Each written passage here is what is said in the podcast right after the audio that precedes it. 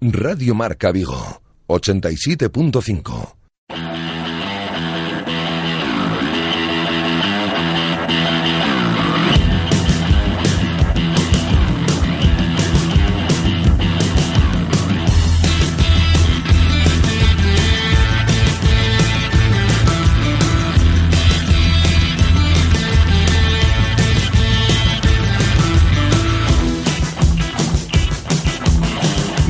Marca Vigo. José Ribeiro.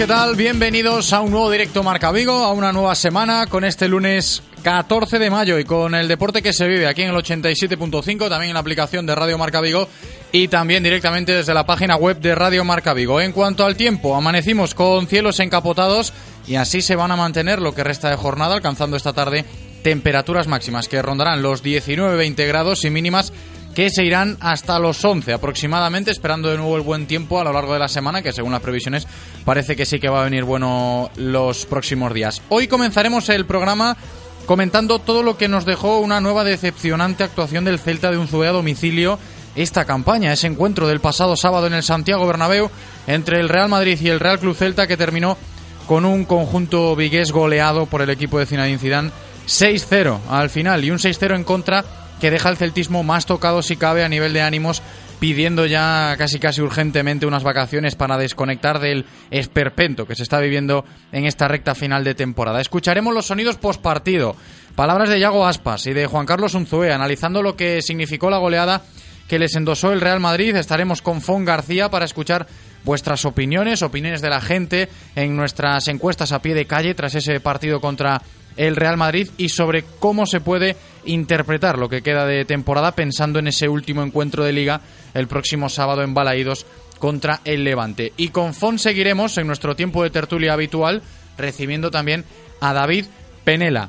Al margen del primer equipo del Celta, en contrapartida está la alegría en el filial, un Celta B que va a jugar por segundo año consecutivo la fase de ascenso a segunda división, tercera vez en su historia, tras certificarse ayer por la tarde todos los resultados de la última jornada de la segunda división B. Sobre ello hablaremos en nuestra sección de Cantera Celeste con Berto Carballo y con Edgar Garrido y también con ellos analizaremos hoy el proyecto elegido por el Celta para sacar adelante la nueva ciudad deportiva de la mano del estudio de arquitectos de Jesús Irisarri. Lo adelantábamos la semana pasada, hoy un poquito más en profundidad, el nuevo proyecto de la Ciudad Deportiva del Celta.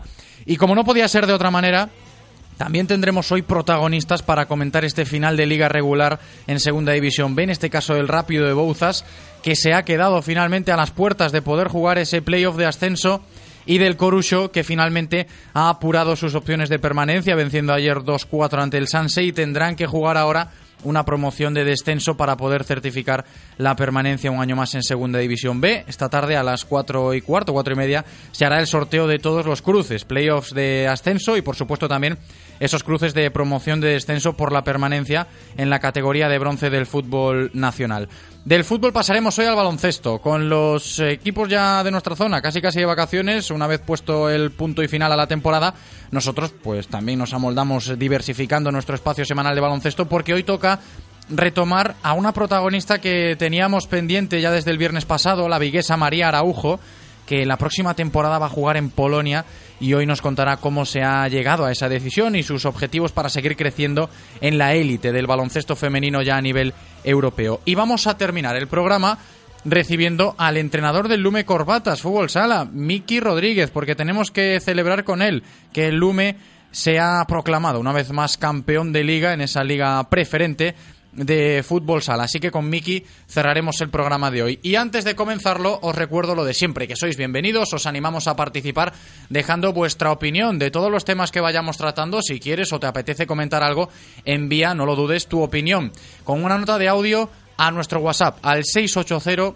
101 642 680-101-642. Ahí tu opinión con la nota de audio. Si lo prefieres, mensaje de texto también recibimos y siempre activos en redes sociales, vía Twitter, os leemos por supuesto.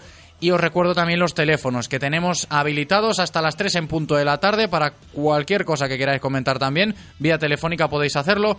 986 43 6838 986 43 6838 ese es el teléfono número uno y el teléfono número 2 986 43 6693 986 43 6693 le vamos a dar la bienvenida a Eloy está preparado en cabina para comenzar un nuevo programa espero que vosotros también lo estéis. Directo Marca Vigo comenzamos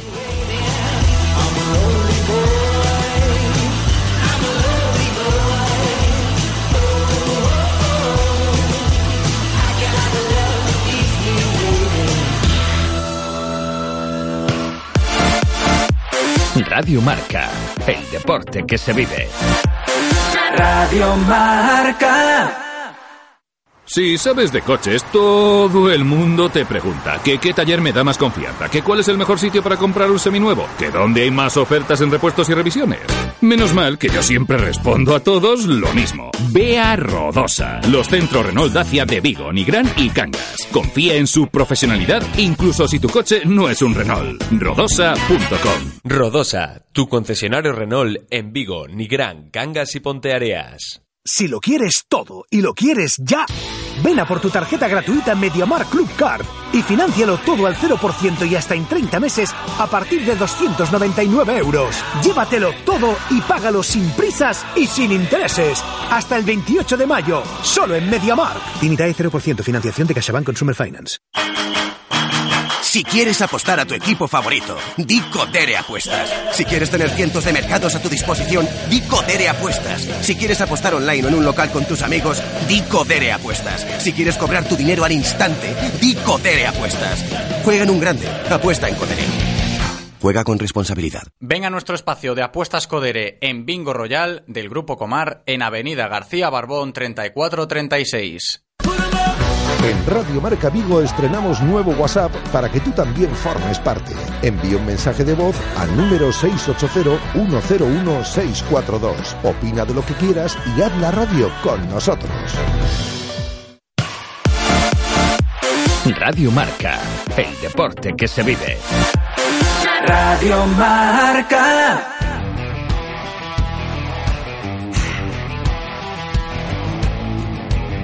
Directo Marca Vigo. José Ribeiro. Pues vamos a comenzar aquí un nuevo directo Marca Vigo. Lo vamos a hacer como siempre con la información diaria del Celta, pero antes os recuerdo que a golpe de lunes regalamos ya entradas para el próximo partido del Real Club Celta en Balaídos. Va a ser el último de la temporada, jornada número 38 del Campeonato Nacional de Liga, Celta Levante. Si quieres ir gratis a ver ese partido el sábado a la una del mediodía en el Estadio Municipal de Balaídos, pues eh, tenéis que estar pendiente de Radio Marca Vigo a lo largo del programa de hoy. Regalaremos tres entradas dobles para poder ir a ver ese Celta Levante. Después de la tertulia, os aviso, abrimos las líneas explícitamente para ello y los tres primeros en llamar se llevan estas entraditas dobles que estamos regalando hoy para el Celta Levante del próximo sábado. Así que vamos ya con toda la información diaria del Real Club Celta de la mano de Codere Apuestas y Grupo Comar. Codere Apuestas y el Grupo Comar patrocinan la información diaria del Celta.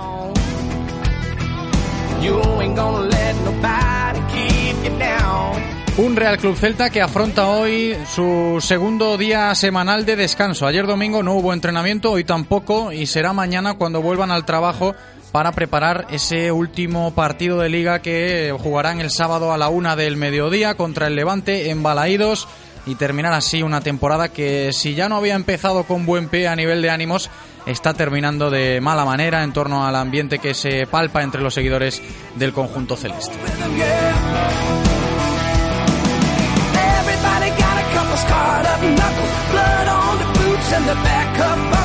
Y todo esto se incrementa más si cabe, es lógico, tras esta pasada jornada, ¿no? Partido horrible del Celta el sábado en el Bernabéu, cayó goleado 6-0. El Real Madrid pasó por encima del conjunto celeste con los goles de Gareth Bale por partida doble, Isco, Ashraf, Sergi Gómez en propia meta y Tony Cross que culminó el festín blanco ante un Celta que parece estar deseando ya que llegue el verano, hacer borrón y cuenta nueva y terminar una temporada que se está haciendo, no nos cansamos de repetirlo, demasiado larga para todos aquí en la ciudad olímpica.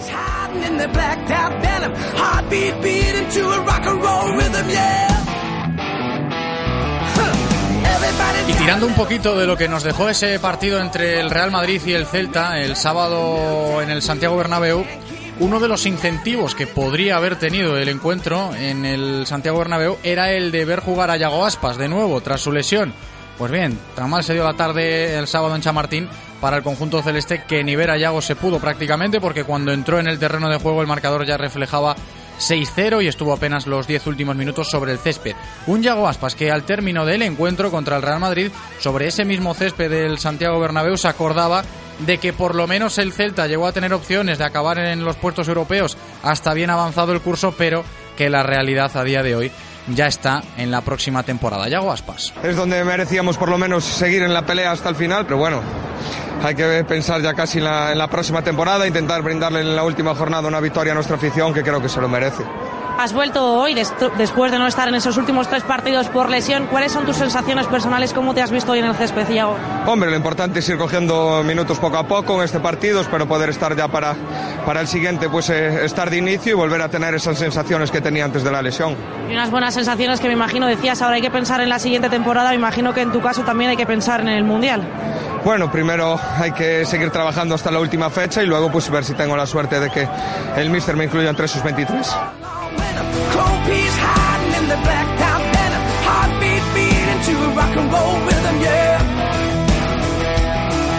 En esa lista de 23 quiere estar Yago Aspas. Hablaba evidentemente de la convocatoria para el Mundial con la selección española. Que tenemos que matizar una cuestión importante sobre esta lista de convocados que dará a conocer Julen Lopetegui próximamente. Estaba previsto que el seleccionador nacional lo hiciese el próximo día 18, pues se ha movido la fecha. Se ha retrasado un poquito más. Será el lunes día 21 cuando finalmente se conozca la lista definitiva de los jugadores españoles que estarán en Rusia. Esperemos, por supuesto, ver en esa lista del próximo lunes día 21 a Yago Aspas. Y de las palabras de Yago a las palabras de Juan Carlos Unzué el entrenador del Celta en la sala de prensa del Santiago Bernabéu, que reconocía que se escapó una buena oportunidad para lavar la mala imagen que arrastra el equipo estos últimos meses jugando a domicilio.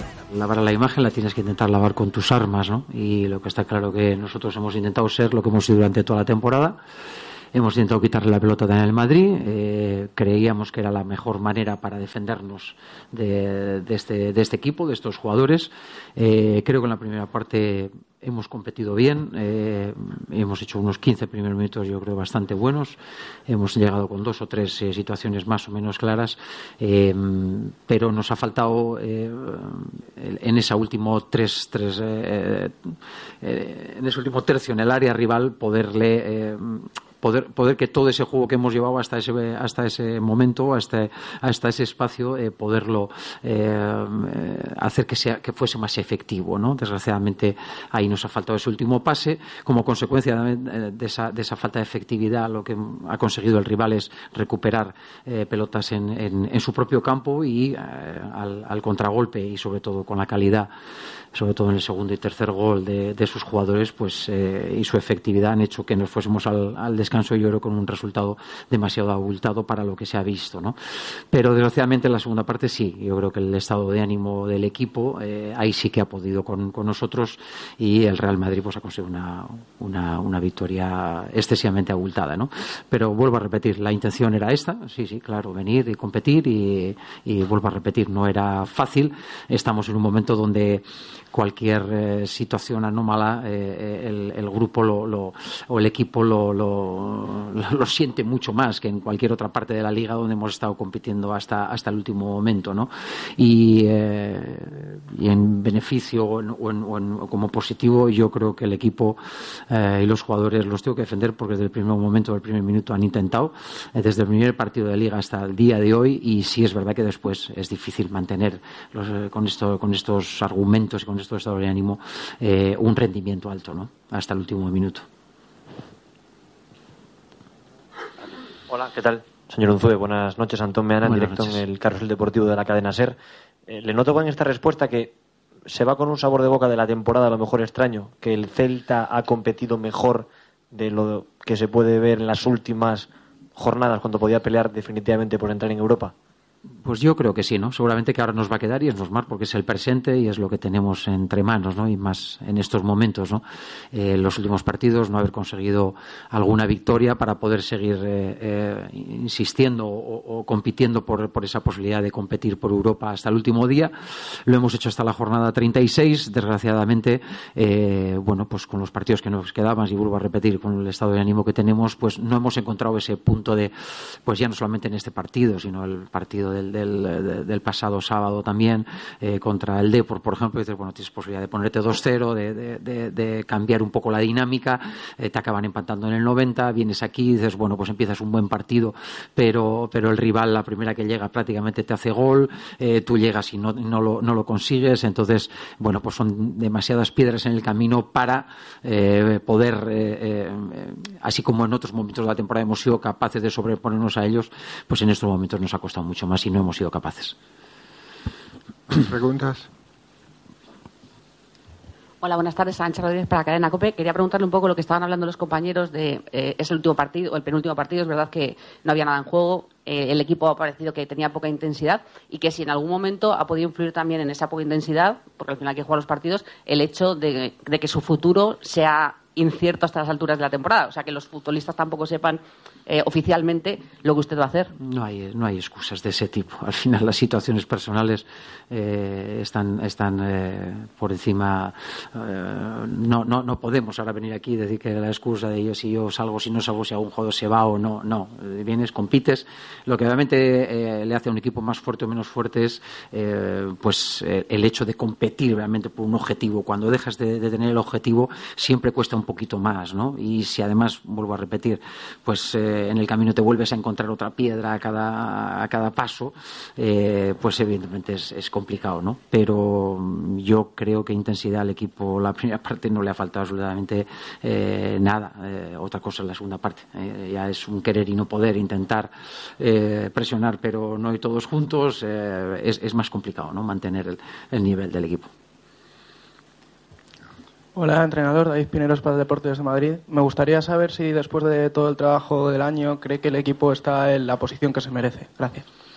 Sí, al final el, fútbol y el tiempo te ponen donde tú mereces. Eh, está claro que, que hemos tenido buenos momentos. Eh, hemos estado, yo creo que, ah, como digo, hasta hace una jornada peleando, siempre con la sensación de, de que nos faltaba un poquito, siempre un poco con el gancho, de, pero, pero sí con las posibilidades eh, verdaderamente de pelear por, por, nuestro máximo objetivo, que era entrar en Europa.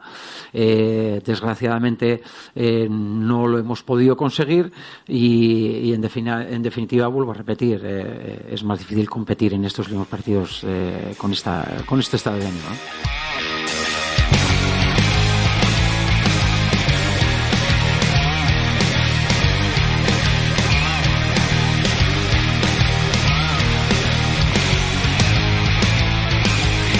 Estado de ánimo, decía Juan Carlos Unzué, delicado, ¿eh? estado de ánimo del Real Cruz Celta después de esta jornada número 37 del Campeonato Nacional de Liga, sale goleado del Bernabéu y queda afrontar esta semana delicada también para todos los integrantes de la plantilla del Real Cruz Celta a la espera de lo que pueda suceder el próximo sábado cuando se despida el campeonato en Balaídos contra el Levante. Enseguida está con nosotros nuestro compañero Fon García para seguir escuchando palabras, en este caso de protagonistas, pero a pie de calle.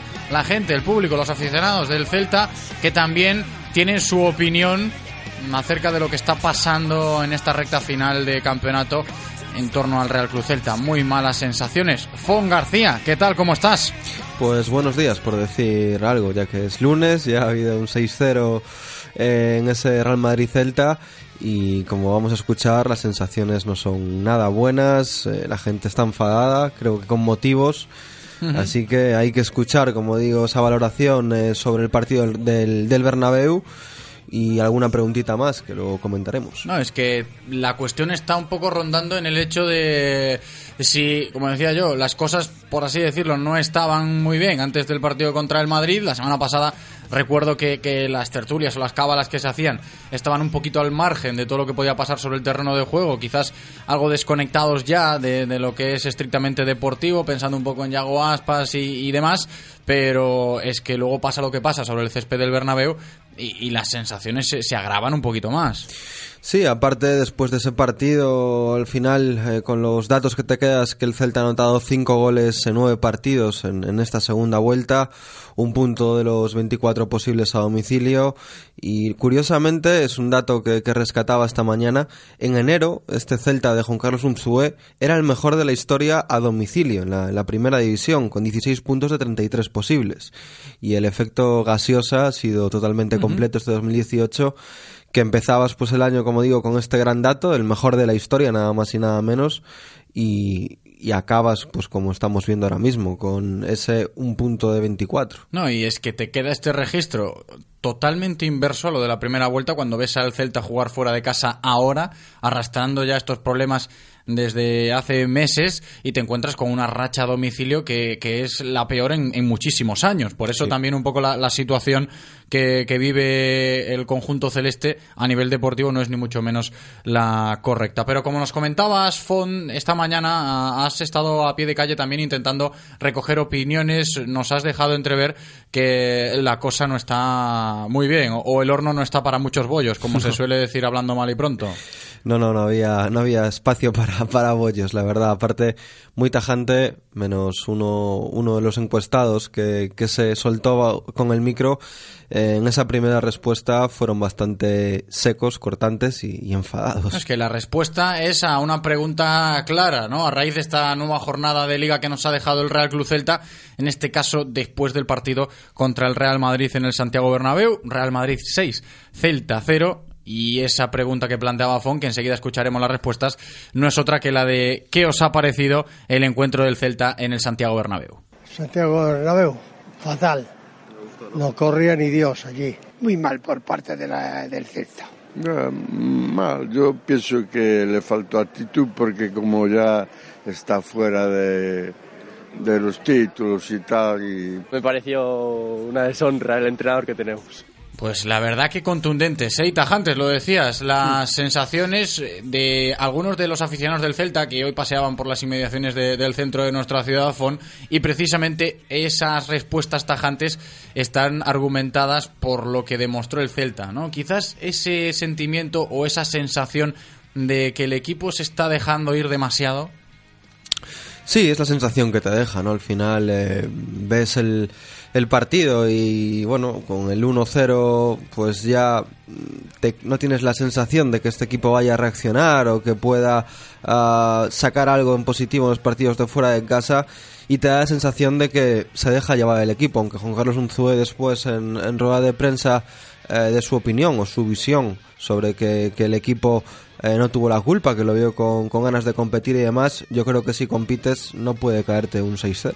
Está claro, ¿eh? el 6-0 es demasiado grande para cualquier tipo de justificación que se pueda encontrar, a pesar de que sobre el papel eh, se intente justificar en cierta medida lo que ha pasado el otro día en el Santiago Bernabéu. Y por ahí vamos a seguir, ¿no? Yo creo que la siguiente cuestión que vamos a plantear y las respuestas que escucharemos está planteada en, en ese sentido, ¿no? Porque cuando está sucediendo esto en el Real Cruz Celta, este desánimo, este pesimismo, este bajonazo en esta recta final de temporada, sobre todo a domicilio, se intentan un poco dilucidar los porqués o los motivos, ¿no? De que el equipo esté ahora mismo como está en esta situación. Por eso, Fon, has preguntado en este sentido también. Sí, siempre que hay un problema hay que intentar buscar una solución o el motivo de cuál es el, el, problema y hemos preguntado por los motivos que justifican el pobre rendimiento que estamos viendo del Celta en este final, este tramo final de temporada. Eh, sobre todo teniendo en cuenta eso, la visión de, de la gente que lo ve desde fuera, que sigue al equipo desde fuera, por eso la pregunta que viene al caso ahora mismo de qué motivos justifican que el Celta esté ofreciendo un rendimiento tan bajo en esta recta final de temporada. El entrenador, para mí ya podían largarlo porque no vale. Lo primero, un entrenador que pone a Fontán, a un tío que juega andando, que corre con los brazos así, que mide 1,90 ¿eh? y no coge un balón de cabeza ni de coña. Y lo único que hace es que cuando le dan el balón se lo pasa al otro y se desentiende, no corre y cuando va a saltar de cabeza en un corne le meten los goles, ya le metieron 4 o 5, le meten los goles porque salta más un enano de 1,60 que el que mide 1,90. Y tiene tíos así metidos en el Celta y metidos en el entrenador, porque tiene otros para poner. ¿eh? Yo no, no lo acabo de entender. El negrito, el negrito, que es cojonudo y es muy bueno, para mí es el mejor de todos. Fíjate tú, hasta mejor que Aspa. Es un tío que le estoy, yo le llamo la rotonda, porque coge el balón, se va a la izquierda, se va a la derecha, se vuelve a la izquierda, se vuelve a la derecha, corre para adelante, se para, hasta que se cae o se lo quitan. ¿Es verdad o mentira?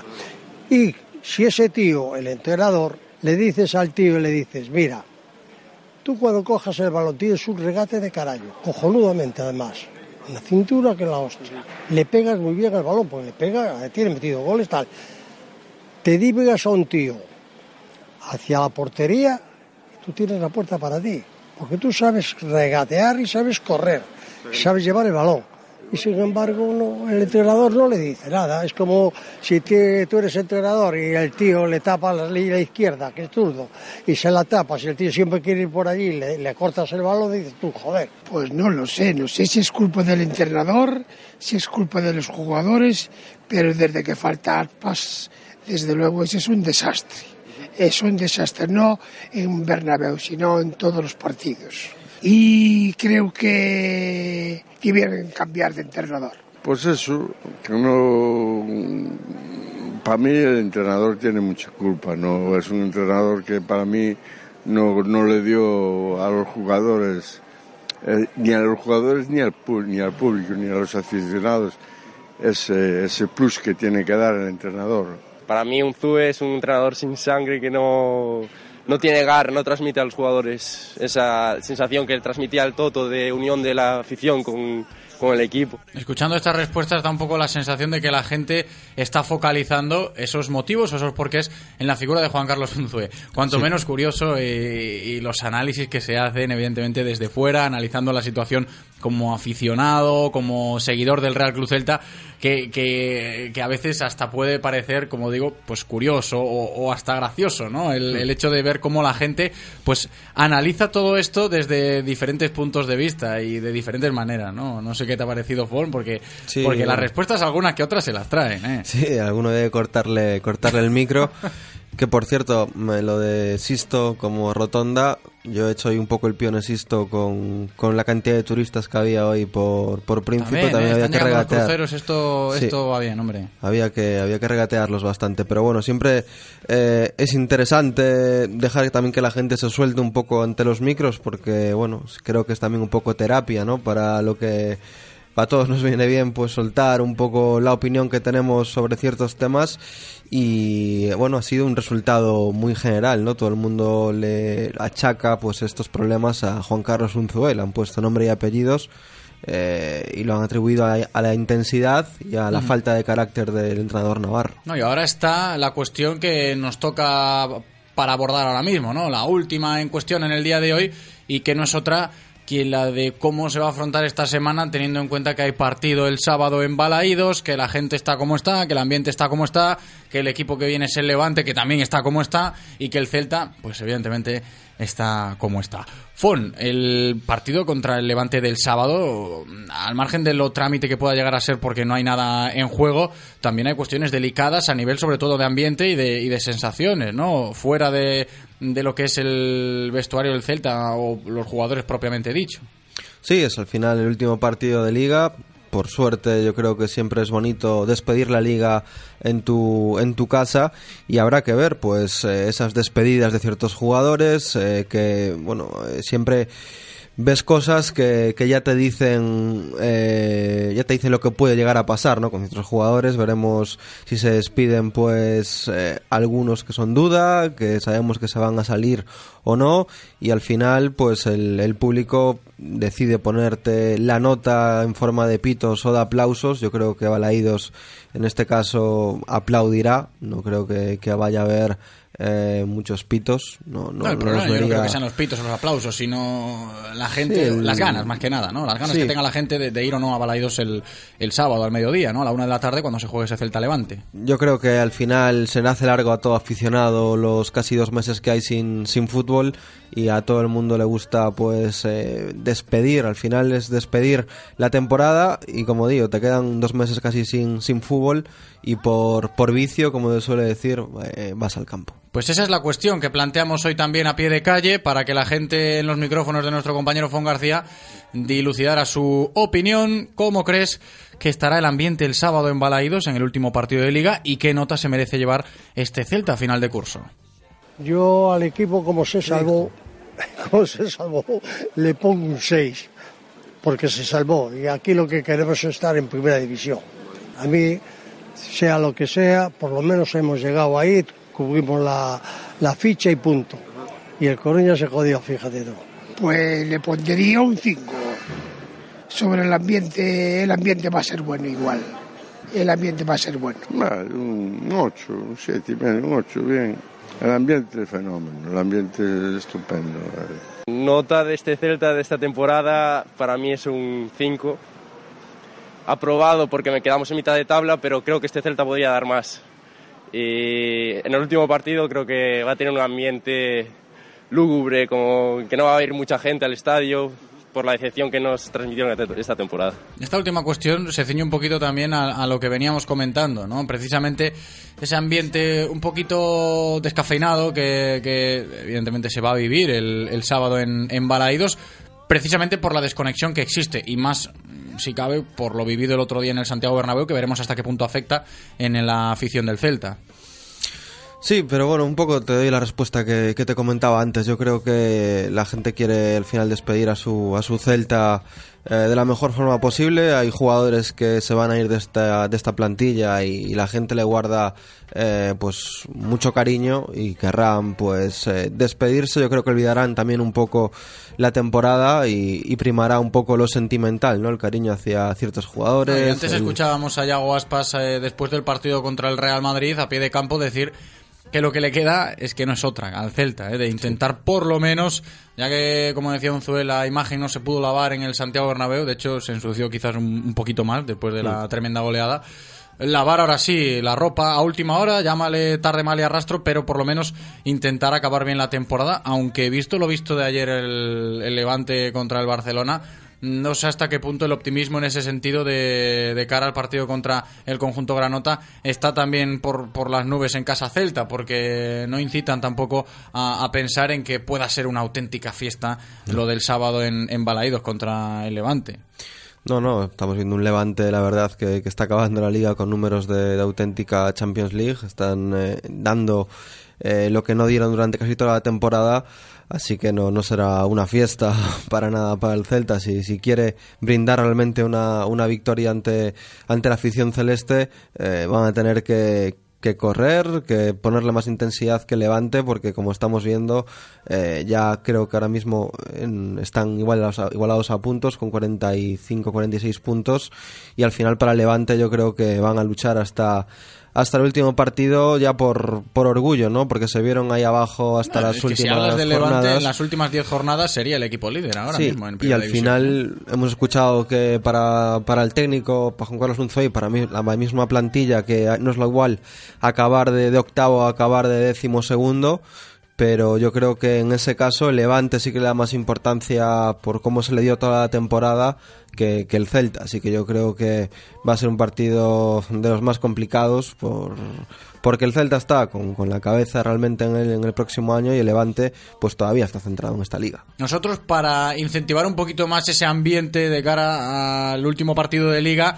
recordamos que estamos regalando entradas. ¿eh? Después de la tertulia, que comenzaremos dentro de un ratito recibiendo a David Penela, también con Fon, no te vayas muy lejos, Fon, que después de la tertulia regalamos entradas. ¿eh? Tenemos tres entradas dobles para ese Celta Levante del sábado a la una del mediodía en el Estadio Municipal de Balaídos. Así que después de la tertulia, ya os avisaré, abriremos las líneas explícitamente para regalar estas entraditas y los tres primeros en llamar se llevan estas entradas dobles para el Celta Levante. Pero antes de seguir hablando del Celta Levante y de ese ambiente, tendremos que seguir tocando temas, justificando un poquito las sensaciones que vive el celtismo después de la goleada contra el Real Madrid. Enseguida en nuestro tiempo de tertulia, aquí en Radio Marca Vigo, con Fon García y con David Penela.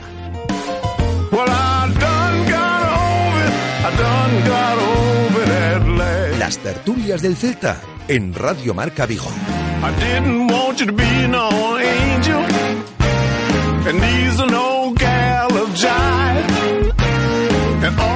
Fon, hay que entrar un poquito en el meollo, ya un poquito en la situación desde la perspectiva más crítica, más analítica, más de opinión también, porque a fin de cuentas esto es una tertulia y eh, las pinceladas de, de, opinión valen, ¿no? Y yo creo que esas pinceladas, después de lo vivido el sábado en el Santiago Bernabéu, están ya pasándose de, castaño oscuro. ¿eh? La situación es muy delicada. Yo recuerdo cuando este Real Club Celta de, Juan Carlos Unzué comenzaba el año 2018 con ese buen rendimiento ofrecido quizás después del derby, el último partido 2017, la buena racha que había encadenado con el partido de la primera vuelta contra el Real Madrid, parecía que, que el optimismo ahí sí que podía llegar a emerger a partir de ahí la debacle empieza a, sucederse después de varios resultados de idas y venidas, de, la pereza, ¿no? Que decía yo, yo, yo lo certificaba como algo perezoso, ¿no? A veces seguir al Celta, sobre todo en partidos fuera de casa, que no te daba lo que tú te esperabas como, como aficionado. Y yo creo que esta pereza, después del partido contra el Real Madrid, eh, se ha elevado a unos niveles tremendos. Por eso puede hasta ser peligroso de cara al final de año. Sí, un poco repitiendo los números que, comentaba antes y tú decías, eh, ese mes de enero que llegaba el Celta pues con grandes números, era el mejor equipo de la historia a domicilio, en toda la historia del equipo celtiña, con 16 puntos de 33, eh, auguraba pues que esto iba a seguir eh, subiendo hacia arriba, un poco recordando también a los tiempos de, de Luis Enrique, ¿no? Por la por las similitudes que tenía un equipo con, con, otro, con el actual, y que al final el Celta esa temporada estuvo a punto, a punto de meterse en Europa, acabando de una forma espectacular, era el mismo eh, cuerpo técnico, mismo preparador, y confiabas en que el equipo pues llegase en, en esa misma línea pero realmente lo que vimos fue un efecto gaseosa. Eh, salió eh, hasta enero teníamos eh, ese champán, o sea, gaseosa, como digo, en lo más alto y fue decayendo hasta, hasta partidos que yo creo que han sido muy dañinos, como el partido de Leganés, como el partido de Getafe, en los que se decía bueno, ahora si ganamos fuera ya volvemos a estar en, ese tren. Aquí comentábamos siempre que el tren estaba un poco más lejos, pero que estaba parado esperando por nosotros. y al final quizás eso a mucha gente le ha lastrado, ¿no? El ánimo este año de, estar hablando de, un, tren europeo que el Celta en realidad nunca ha estado subido directamente hmm. a ese tren, ¿no? Por, por hacer un símil. No, tenía la reserva acogida, pero nunca llegó a la, a la estación. El ¿no? Se lo tenía, lo que pasa que con las prisas al final. Sí, el taxi se, se perdió por la ciudad y no llegó. Pero también es la sensación de, de otras temporadas, ya no solo la pasada. Yo creo que veíamos a un Celta todos que, que sabíamos que podía ganarla cualquiera. Eh, podías ir a jugar al Bernabéu o podías ir a jugar a Getafe, que sabías que el equipo iba a competir, con la palabra, como bien lo que significa la palabra, competir, de, de perder, eh, puedes perder un partido, pero perdías con, con, las botas puestas en el área rival, eh, teniendo el balón, eh, atacando y, ahora... Eso, eso Font también ha hecho mella, ¿no? Quizás ese, ese discurso, sobre todo cuando se encaraba un partido a domicilio, que, que, es lógico que el entrenador de tu equipo, en este caso Juan Carlos Unzué, en las previas a los encuentros, eh, tenga claro o argumente que, que, el equipo va a competir, como no puede ser de otra manera. ¿Y qué pasa después? Que te encuentras con, pues sucedió el, el viernes, ¿no? Escuchando a, a Juan Carlos Unzué, a pesar de que los incentivos no eran muy atractivos para jugar el partido contra el Madrid, porque el Celta ya estaba casi casi desconectado, nada en juego, el Madrid también con la cabeza en Kiev se lo toma como ensayo general. Y el discurso tiene que ser lógico. A pesar de que no haya incentivos reales, pues tienes que tener en cuenta que tus jugadores deben salir a competir, que por lo menos van a dar la cara y eso lo asumes en la previa, pero ¿qué pasa? Golpe de lunes te encuentras con que te llevas un 6-0 en contra y eso de competir, pues casi casi que se esfuma como pues como un, ¿sabes? Que no, que, que, no dura, que no dura y que no se sostiene. Entonces, por eso quizás eh, la brecha del desánimo se incremente después de cada partido cuando juega sobre todo fuera de casa y a veces jugando en casa también la, la cosa no ayudaba, pero por eso digo yo que los argumentos previos no se cillan a los posteriores después de un partido, eso también incrementa un poquito la, la situación delicada que se vive ahora. Sí, al final el entrenador eh, siempre a no ser, excepto algunos casos de entrenadores, eh, todos al final defienden a su plantilla hasta el final para no, por lo menos cara a la prensa, para, para no generar ningún tipo de, de discordia dentro del vestuario. Y estaba claro que Juan Carlos Unzué, pues, eh, defendió a veces de forma indefendible, como yo creo que el partido de Santiago Bernabéu para mí esa rueda de prensa creo que debería haber sido en otro tono, debería haber eh, pues igual puesto un poco, no culpable, sino eh, definir un poco más cuál fue el problema, porque como decía antes, un 6-0 eh, no puede decir que, que, el equipo ha competido, ¿no? Después de que caiga es que un 6-0. decir ¿no? yo, y no solo el partido del Bernabéu, muchas veces se justificaba que el equipo se iba a plantar para, para competir, como no puede ser de otra manera, son profesionales, sí. pero luego te encuentras con resultados y con actitudes dentro del terreno de juego, ya no solo actitudes, sino la imagen de un equipo en conjunto que, que daba que pensar. Entonces la gente dice, a mí no me cuentes que, que se ha competido de, de esta uh -huh. manera porque el aficionado se, se encuentra con la sensación de que su equipo el otro día Hombre, sí, que si se pita el penalti al principio del encuentro cambia la situación, pero es que acabas con un resultado que, que no hmm. ayuda para nada y ayuda más si cabe a, a desconectarse más todavía, ¿no? De, de la actualidad del, del, Real Club Celta, del seguir a tu equipo este año que se está haciendo muy perezoso para todos y muy largo. Sí, y yo creo que a veces también ese discurso de, de defender al final a capa y espada a los, a los jugadores eh, los mete en una autocomplacencia, podemos decirlo, eh, que bueno, saben que, que, el entrenador, pase lo que pase, los va a defender a capa y espada y al final, pues no creo que haya, hay que dar cera y pulir cera, ¿no? Como se suele, mm. como el dicho ese, yo creo que de vez en cuando este equipo merecía un correctivo, eh, debería eh, no sé cuál fue el momento, pero ahora mismo no tengo, no recuerdo al 100%, pero hubo partidos que yo creo como la imagen que das en Getafe, la imagen que, que das en Leganés, que ahí sí que teníamos ya el billete y veíamos la estación cerca para coger ese tren y se escapó, al final te quedas con la sensación de, bueno, has perdido, el equipo no ha dado la cara, pero hay un señor, en este caso Juan Carlos Unzué, que te dice todo lo contrario, ¿no? Y ya yo creo que también llega un poco el enfado de, de la afición, ¿no? Sí, sí, que por eso también cuando... comentaba yo antes eh, lo del tema de, de, los discursos previos y post partidos que también pues seguramente ayudan a, a ese tipo de, de argumentos y también ayudan a generar las opiniones que se están generando ya no solo esta semana porque hayas perdido 6-0 en el Bernabéu, sino que viene de atrás.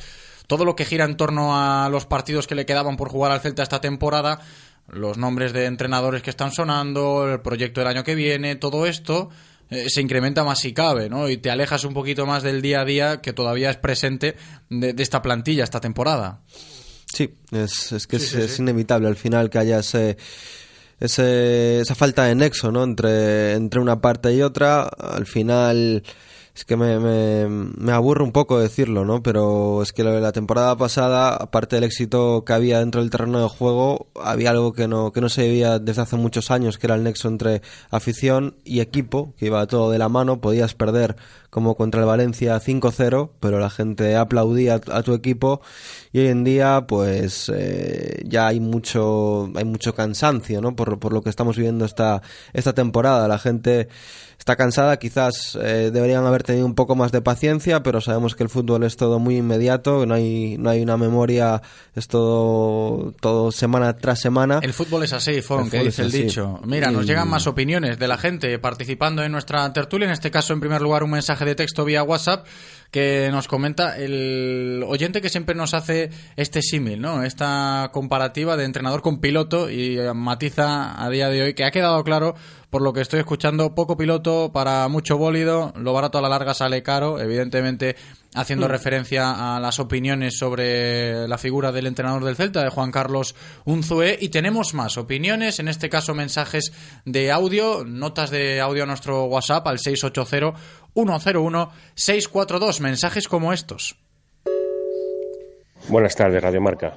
Nada, una vez más, eh, transmitir mi, mi, mi, impotencia, mi dolor, mi frustración por ver cómo, cómo, nos, cómo un equipo se derrite, cómo un equipo se rompe, cómo un entrenador que lleva semanas tras semanas, partido tras partido, teniendo que ser cesado ya hace meses y vendiendo el humo de querer ir a Europa. Eso es culpa de todo, de, los, de la prensa, de los aficionados, de los socios, de los jugadores, de la directiva, sobre todo, de todos, porque el caso de vender humo, de que ir a Europa cuando ves que el equipo está roto, que no, que no tiene alma, que no tiene fuerza, que no tiene nada que, que demostrar ni que dar. Y está destrozando un proyecto de hace tres años hecho ¿eh? y a ver ahora cómo construyes un vestuario que está reventado y que no tienen ganas de nada muchos jugadores. Esto es un via crucis, a ver si por fin acaba la temporada ¿eh? y, se renueva todo, pero todo. ¿eh? Había que, que, vamos, yo no permitiría ya que un Zue se quedara en el banquillo el sábado contra el Levante que nos van a ganar igual, porque le ha metido cinco al Barcelona. Pero bueno, es la actitud, que no hay compromiso, no le importa nada a este hombre el club, y así desde luego hay que mirar atrás y ahora sí agradecen muchos que han criticado a Berizzo todo el labor que hizo él y su cuerpo técnico. Un saludo y perdonar porque estoy francamente muy dolido con lo del sábado. Se puede perder y era normal que perdiéramos, pero no que nos humillen y nos arrastren por, por el césped. Gracias. Buenas tardes.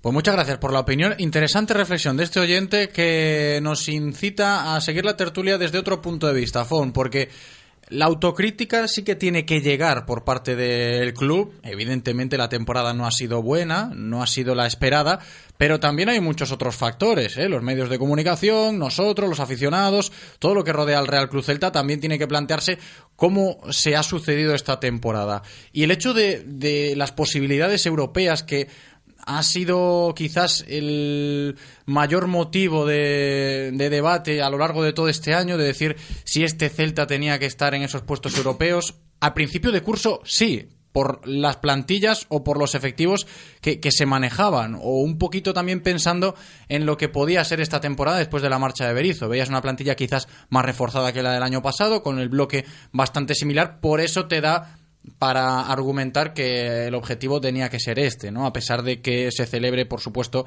una temporada más en Primera División, con un Real Cruz Celta sentado, etcétera, etcétera. Pero también hay que encontrar los motivos o los porqués de que en muchas tertulias deportivas, de los medios de comunicación, artículos de prensa a lo largo de todo el año, eh, se haya alargado tanto esto que mucha gente pues no tenía tan claro, ¿no? El hecho de que el Celta finalmente, estando como estaba o desprendiendo las sensaciones que desprendía, mm, llegase a, Europa. Esa cuestión también es importante, ¿no? Los motivos que pues te incitaban a pensar de que a pesar de que las sensaciones eran contrarias, el Celta podía llegar a, puestos europeos. Es un poco el, el autoengaño, ¿no? Que, que, se ve casi todos los días en diferentes eh, cuestiones. Es como cuando por poner también un símil, como ponía este compañero de, de, del piloto con que no había piloto y había, y había mucho coche, ¿no? Uh -huh. eh, al final a todos nos ilusionaba pues eh, meternos en, en Europa. Sabíamos que era difícil, pero las opciones estaban ahí. Al final confiabas en que este equipo pues eh, sacara eh, ganas de donde no las veías en el campo, pero confiabas en que al final los primeros interesados, lógicamente en Juego Europa, eran los jugadores.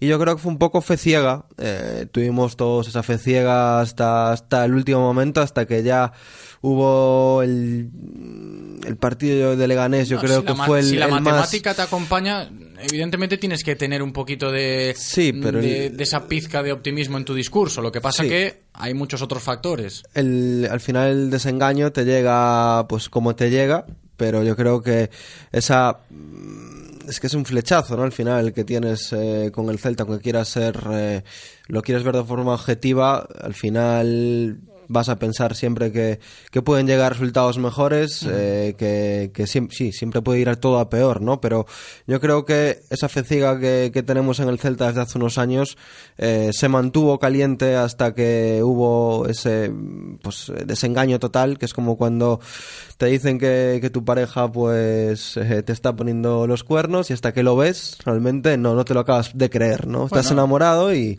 y es lo que pasa. Un símil curioso también, ¿no? Para, para tener en cuenta y analizar la situación desde otro punto de vista. Está con nosotros también David Penela, Fon García. ¿Qué tal, David? ¿Cómo estás? Hola, buenos días.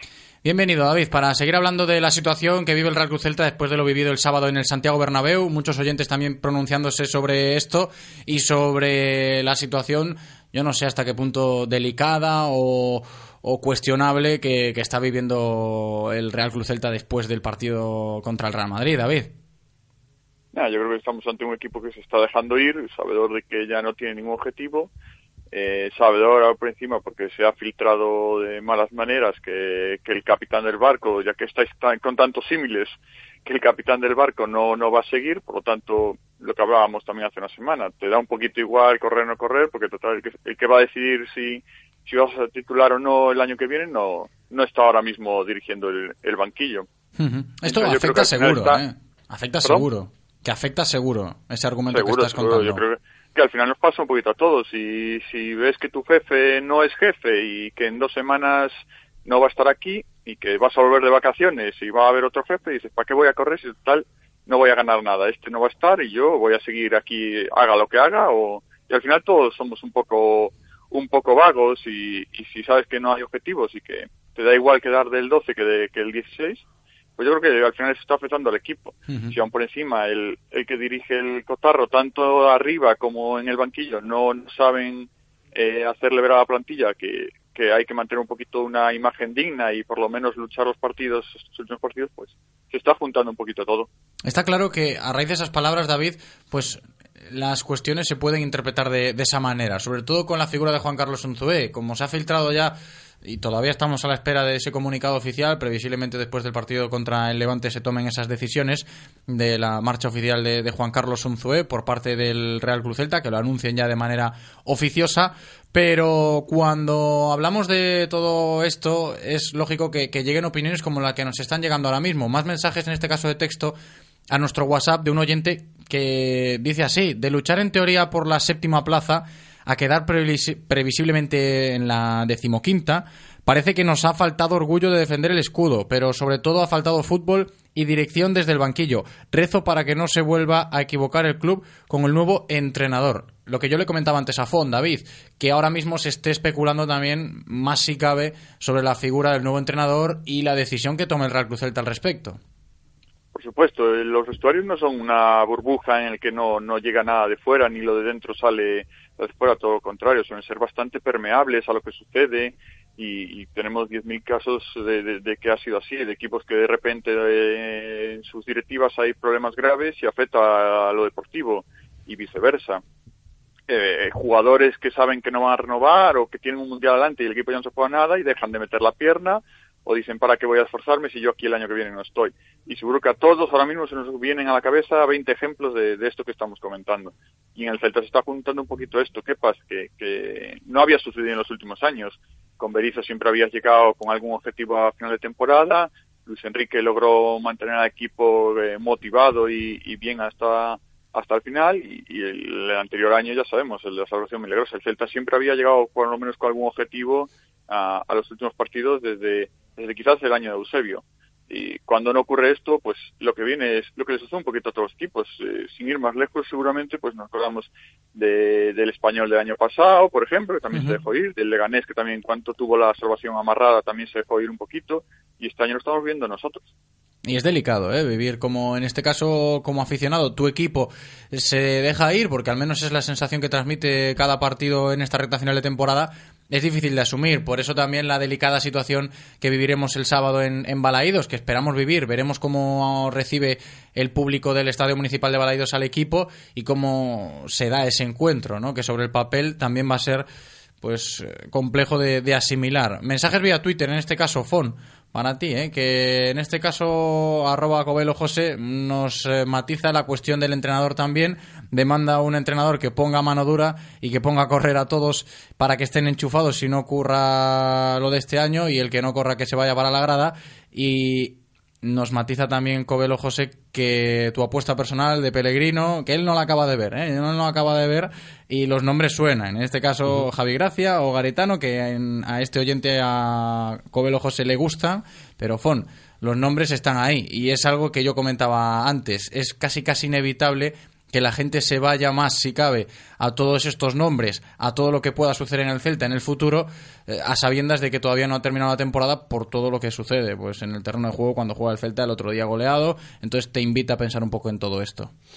Sí, es inevitable. A veces, eh, como decía David, que llevamos muchos años jugándonos en las últimas jornadas, pues las castañas por un motivo o por otro, pero esta temporada eh, es una novedad, ¿no? Que el Celta no se esté jugando, que se esté, bueno, ya sin objetivos en las últimas jornadas y es inevitable, pues, eh, pensar en ese, en ese futuro, que yo creo que es el motivo que tiene el celtismo para ilusionarse otra vez de nuevo, ¿no? Viendo que, el presente o lo que, lo que falta, pues, hace todo menos ilusionar a la gente, yo creo que es lógico pensar en ese futuro. Y, y respecto a que a José Covelo no, no le encaja. A mí Pellegrino me encaja por el motivo de que es un entrenador eh, que a nivel defensivo eh, mejora mucho a los equipos, es algo que, que el Celta adolece eh, muchísimo. Y, sale con el balón jugado. Es cierto que no es filosofía 100% Barça, como se, se suele fichar últimamente a los entrenadores, pero es un entrenador que, que tiene un buen trato por el balón y, y, yo creo que encaja encaja por, por el perfil que tiene, ¿no? De entrenador sudamericano, sabemos que maneja bien los vestuarios, eh, tiene una experiencia eh, corta, pero, pero bastante intensa, como meter a un equipo como el Alavés eh, con, lo, con, con, la plantilla que tenía en, unas semifinales de Copa del Rey, ha tenido algún partido eh, media temporada con el Valencia. Yo creo que, que es un entrenador que encajaría, pero habrá que esperar, habrá que esperar eh, a ver qué pasa. No queda otra, ¿eh? hay, que, hay que esperar, por supuesto, pero los nombres están ahí. Yo no sé si, David, tienes tú alguna preferencia o en este sentido no te mojas tampoco. No, a mí me, lo que sí me gustaría apuntar primero es lo, lo, lo, de la mano dura, que me parece que es un mito en el fútbol y al final creo que la cuestión de un entrenador no es cuestión de que tenga mano dura o no, sino de que sea de que sepa llevar a su vestuario, saber eh, llevar su autoridad sin necesidad de, imponerla y, y, que seas también un, un, motivador, que no sea un mero alineador. Y ahí es donde está la clave, ¿no? Una mano dura. Ejemplos hay 10.000. O sea, si nos vamos, por ejemplo, al, Madrid, que parece que es el, el, el equipo que, que, copa todo esto en los últimos tiempos, eh, los entrenadores que, que, le han llevado a sus más altas cotas en Europa, por ejemplo, han sido entrenadores que, que, que han sido más bien calificados de mano blanda, Henkes, Ancelotti, eh, Zidane, son jugadores que más, eh, perdón, son entrenadores que más bien optan por saber llevar sus vestuarios y yo creo que al final lo importante, porque poner una mano dura como era Mourinho y al final sus resultados todos sabemos cómo fue y cómo acabó, no no sirven de mucho. Un poquito pasado un poquito también en el Barça, que al final Van Gaal con su mano dura que eh, acabó saliendo por la puerta atrás y, y, y más quemado que la moto un hippie. Entonces yo creo que, que no es esa cuestión, la cuestión es un, un entrenador que sepa motivar, que sepa eh, tener enchufados a todos sus jugadores, que sepa eh, decirles por dónde tienen que ir y al que no esté jugando que lo tenga igualmente enchufado. Era un poquito lo que hacía lo que hacía el Toto, lo que hizo Luis Enrique también ese año, que tuvo a toda su plantilla enchufada y que y que en su no, ha conseguido. Sobre lo que decía Fon, yo estoy también un poquito de acuerdo. La gente parece que habla de Pellegrino y, se acuerda de un Alavés que fuera un Alavés rocoso, pero lógicamente no puedes jugar igual con los jugadores que tenía Alavés que si por ejemplo tienes arriba a Aspas y a Maxi que te aseguran 40 goles. Eh, el entrenador también tiene que saber adaptarse. Yo creo que, que primero pues sería una buena opción. De todas las que estáis comentando, hombre, yo me quedo con Javi Gracia porque creo que es un entrenador que, que sabe exprimir un buen juego, que sabe sacar el mejor de sus rendimientos. Y yo recuerdo siempre a Charles que decía que el entrenador que había logrado hacer de él un jugador de un jugador de segunda convertirlo en un jugador de primera había sido Javi Gracia. Entonces un jugador que por encima saca de los jugadores más rendimiento del que esperas. Sí, que David decía, eh, ponía ejemplos Madrid y Barça, pero creo que, que tenemos un rival que es un poco más de nuestra liga, el Betis, ¿no? Creo que ha acertado de pleno con, con Quique Setién, que lo podemos ver siempre en las redes sociales de, del mismo Betis, que vemos que, que no hay para nada mano dura, sino que hay un, un buen rollo, como se suele decir, hay que increíble. Fichar a Joaquín, que hay que sí, fichar a Joaquín. clave, Joaquín olvídate, ¿no? olvídate de Quique Setién, hay que fichar a Joaquín. tenemos gente, yo creo que incluso más simpática que Joaquín en este vestuario, ¿eh? Pero no lo hacen tan público, tan público. Ah, Está claro, ¿eh? No, buena gente en el vestuario del Celta también hay, pero evidentemente hay que pensar en lo profesional y se busca un perfil de entrenador que, que encaje un poco en esa gestión de vestuario porque es lógico y aunque sea una labor muy complicada para un entrenador tener a todos contentos influye muchísimo en el rendimiento de un equipo y es muy interesante los nombres que van a salir o que ya están saliendo ¿eh? para, para hacer oficial una decisión que puede hasta estar tomada ya a estas alturas del Real Club Celta para hacer oficial la llegada del nuevo entrenador una vez que termine la temporada en ese partido contra el Levante. Tenemos más opiniones, más mensajes de nuestros oyentes a nuestro WhatsApp al 680 101 642. Hola, ¿qué tal? Las estadísticas están claras. El Celta, de los 10 últimos partidos, ha sumado solo 8 puntos. Levante, que estaba con 21 puntos cuando nosotros teníamos 38, ha sacado 25. Sí, señores. El Celta iba a ir a Europa, sí, iba. Menos mal que no cuenta las ligas en marzo, si no casi hubiéramos descendido. No hay que, no hay- no le echan valor, eh, pasan de todo, eh, en la aspa si no están, no juegan a nada, y así no podemos ir. El, el Celta tiene que mejorar, porque si no, el año que viene lo vamos a pasar, pero que muy mal, muy mal.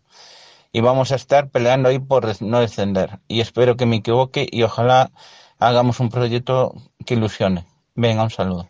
Es que esa ilusión que hemos comentado también, y nos queda por cierto esa otra cuestión, de la Yago Aspas dependencia, por decirlo de alguna manera, que lo ha notado muchísimo el Celta en esta recta final de temporada y veremos el futuro, ¿eh? qué pasa con el Celta.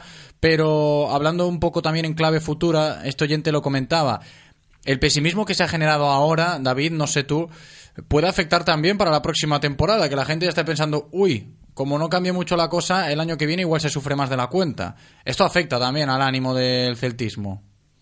Sí, por supuesto. Y era- eh, recuerdo un poquito lo que hablábamos hace siete días, si, os acordáis, Pon y José, digamos que, que, el, que el verano va a ser clave en, tres aspectos y uno de ellos eh, era acertar en, en lo que se trae para, para reforzar el equipo y el otro aspecto era en quién se trae para, para dirigir ese proyecto. Eh, sumado eso a la campaña abonada son tres eh, bases claves donde va a tener que acertar la directiva sí o sí. O sea, cualquiera, cualquier cosa que no sea acertar va a ser un problema gordo porque lo que lo que trae el equipo de, de esta temporada para la próxima es un es una mochila muy cargada de piedras y va a tener que hacer muchos esfuerzos para sacarse todas esas piedras de encima tener que hilar muy muy fino con el entrenador muy muy fino con los fichajes fichajes que ilusionen y muy muy fino con la campaña abonadas porque se le puede caer todo se puede caer el equipo y se le puede caer la afición No, está claro que cuando llegas con el ánimo tan bajo como se va a llegar a este verano, el margen de, de error que vas a tener para tomar decisiones importantes de cara a la próxima temporada es muy pequeño. Es un momento yo creo que clave.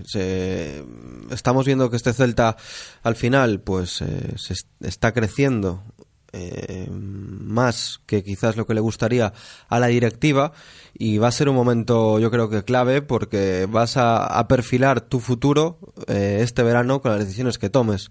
Si al final eh, apuestas por un entrenador eh, que, que, se- que sepas que te va a dar un rendimiento, o lo más seguro, si todo puede pasar, ¿no? Pero que te dé un rendimiento pues eh, bueno al equipo e inviertas en jugadores de, de cierto nivel en vez de seguir apostando por, por, por jugadores que sean más desconocidos pues eh, puedes, como digo, seguir en la línea que, que estás de, de fichar jugadores a, a- a un precio pues relativamente bajo y luego poderlos vender pues por grandes cantidades o puedes dar otro paso de, de decir, bueno, lo que realmente pedía Eduardo el Toto Berizo, ¿no? Que era un salto de calidad, era eh, que el equipo siguiera creciendo sin miedos a, a errores pasados de jugar competición europea y descender al año pasado. Eh, es la, apuesta que tiene que hacer este año la directiva eh, este verano. O, ir por un lado o mantenerte en esta línea que estamos viendo que ha dado buen resultado. Al final te has metido en dos semifinales eh, de competición continental y competición pues Copa del Rey pero al final estabas con una plantilla, recordemos que, el banquillo de la temporada pasada, sin desmerecer para nada, eran Josep Señet, Teo Bongonda, Carles Planas, y se llegó a, donde se llegó, ¿no? Eh, y ahí el Celta tendrá que ver si prefiere seguir esta línea de, de jugadores pues más de, de media tabla con, con la suerte de que alguno pueda explotar y te pueda dar muy buen resultado o ya meterte pues en, en esa liga de, de, apuesta segura por jugar Europa el año que viene. No, yo solo hablando de efectivos que puedan llegar, evidentemente refuerzos para la plantilla del Real Club Celta, que, hombre, en favor de, de, la Secretaría Técnica en este sentido sí que han acertado con nombres importantes este año, como Lobotka o Maxi, no tanto con, con las decisiones en el mercado invernal. Salió rana el tema de Emremor, veremos si tiene posibilidades de enmendar un poco la, la situación de cara al futuro, o el Celta decide prescindir del joven turco danés, también es otra cuestión a tener en cuenta, pero lo que os yo comentaba antes, ¿no? El tema de la Yago dependencia un Yago Aspas que el otro día en el Santiago Bernabéu pues eh, acabó como acabó, fue el que atendió a los medios, lo escuchábamos al principio del programa, también un tanto de, desanimado por la imagen del equipo y también pensando en todo lo que se le puede venir encima a Yago, ¿no? que la semana pasada lo comentamos y el Celta también va a tener que tener mucho ojo cuando se hable de Yago Aspas de aquí en adelante los próximos meses, las próximas semanas, David. Sí, por supuesto. Eh, un jugador que es clave en el proyecto, es el jugador en que, eh, sobre el que gira el juego del Celta, lo, veníamos diciendo en los minutos anteriores. Cuando falta o al Celta le, le falta mucho juego. Pasa un poquito como a muchos otros equipos que si su jugador este ya no está, pues bajan su rendimiento. Y ejemplos hay, hay, hay cientos. Yo creo que el Celta ahí tiene que tener eh, muy buena mano en lo que comentábamos antes. Y de, para afición tiene que tener muy mano con los fichajes y con los y con el entrenador eh, para, para retener a Yago tres cuartos de lo mismo. Es un jugador de los que sé de buena cinta que, que más les fastidió, entre comillas, que, que el Toto no siguiera y que, que, no estaba muy de acuerdo con la decisión. Y, y si vuelves otra vez a, a no motivarlo, él, él, es el primero que tiene 10.000 opciones para, para un futuro deportivo mejor para los últimos años de su carrera. Lógicamente, el corazón le tira y si aquí hay, hay, hay algo que ilusione, se va a quedar aquí aunque gane un poquito más. Pero si aún por encima, por mucho corazón le tire, lo de aquí no le, no le ilusiona, a ver, al final es futbolista también, además de celtista. Yo lanzo aquí una pregunta en esa tertulia. Eh, ¿Qué preferís? Ojo, ojo. ¿Qué preferís? Eh, dos, o sea, Yago Aspas le quedarán dos años, tres de fútbol, ¿no? Más o menos. Más o menos, venga. ¿Qué preferís? ¿Venderlo ahora mismo por 40 millones y con esos 40 millones eh, renovar y subir cláusulas de, del resto de, de jugadores? Pues en este caso Lobotka, Sisto, eh, Maxi Gómez y demás. O sea, ¿qué preferís? ¿O el proyecto que sea con Yago Aspas o quedaros con 40 millones y todo lo que hay en la actualidad eh, reforzarlo en cuanto a cláusulas y subidas de sueldo? Me pensando pensando en un, en un largo plazo para el club. A ver, esta pregunta es muy buena, te la voy a apuntar aquí para que en las próximas encuestas a pie de calle la, la plantes a, la gente, que seguro que, también da mucho juego, pero yo te contesto, ¿me encuentras algún jugador como Iago Aspas en el mercado o no? No, no, no, sería eh, lo que tienes, eh, subirlo todo de cláusulas, subir sueldos, es decir, todos contentos, pero sin Yago Aspas. Yo no. Yo la opción A sin dudarlo. Yo no, yo me quedo con Yago. Y cuando Yago Aspas se vaya entre dos años y, y te quedes sin bueno, pues dentro de dos años ya pensamos. Ah, bueno, vale. Dentro de tres años. Carpe diem. Carpe diem para todos. no, pero yo creo que al Celta... Tres Celta... años son muchos años, ¿eh? O sea, ojo. al Celta hace falta. Mirar dónde estaba el Celta hace tres años sí, y dónde sí, está sí, ahora. Sí, sí, o sea, tal cual, tal cual. Tres tal años cual. es muchísimo en el fútbol.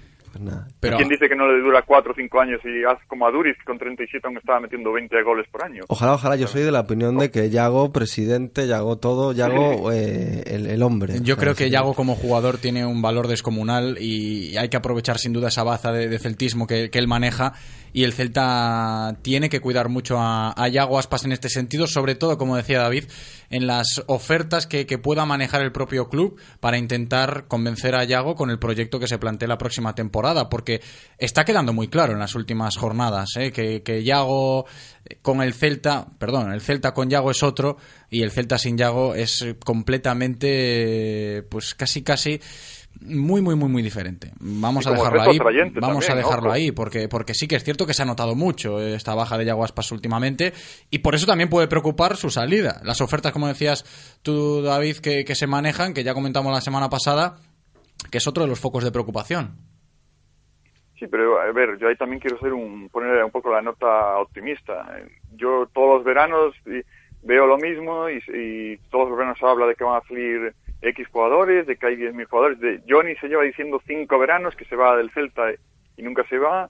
Vas el año pasado también había la rumorología de que se iba, de que ya había avisado en el colegio que las niñas no seguían, bla, bla, bla, bla, y al final no se fue.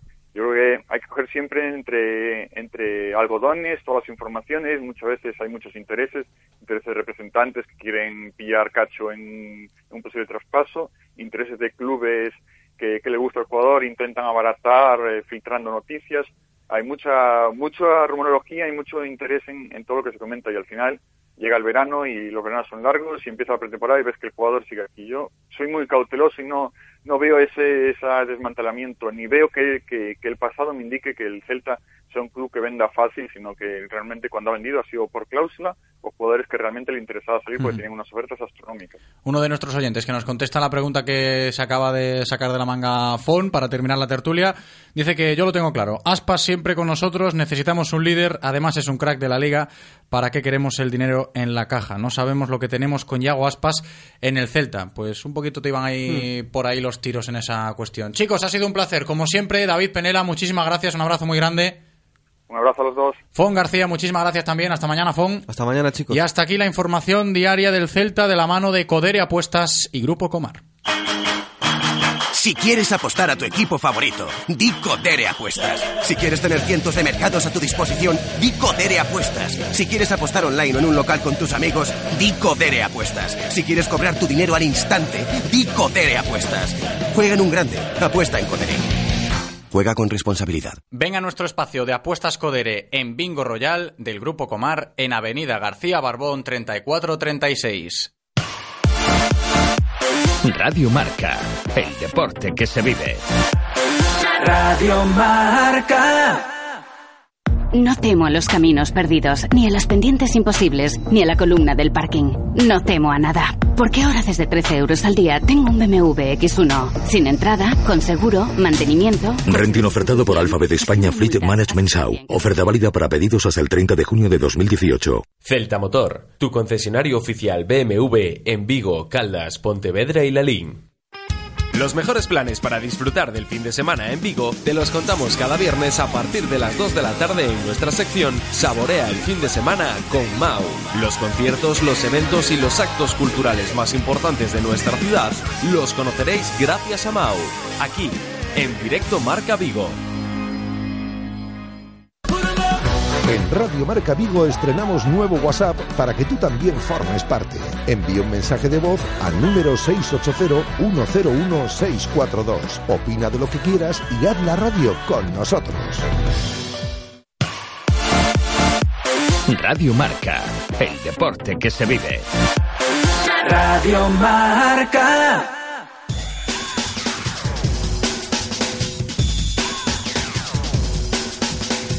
Directo Marca Vigo. José Ribeiro.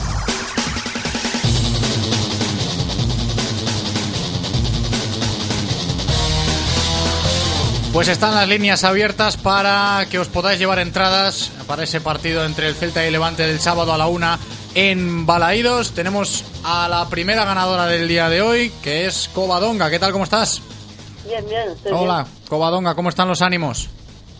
Bueno, bien, bien, estamos bien. Bueno, si vamos bien, eso es bueno. Que disfruten mucho del partido, ¿eh, Covadonga? A ver si por lo menos se puede terminar bien la temporada en casa. El Celta contra el Levante el sábado en Balaidos. Un abrazo muy grande, Covadonga. Gracias. Un abrazo, un abrazo.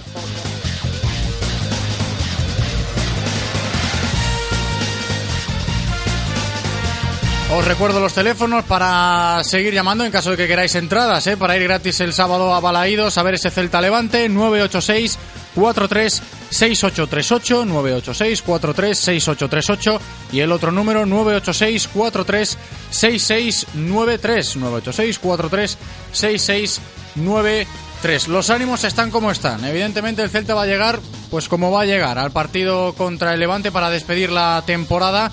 Y Covadonga se ha animado, ¿eh? parece que tiene ganas también de ver ese partido. Y David, en este caso, también se quiere llevar entraditas. ¿Qué tal, David? ¿Cómo estás? Hola, buenas. Muy buenas. Te vas a llevar entraditas para ver ese Celta Levante. Quiero que nos cuentes cómo lo ves a priori.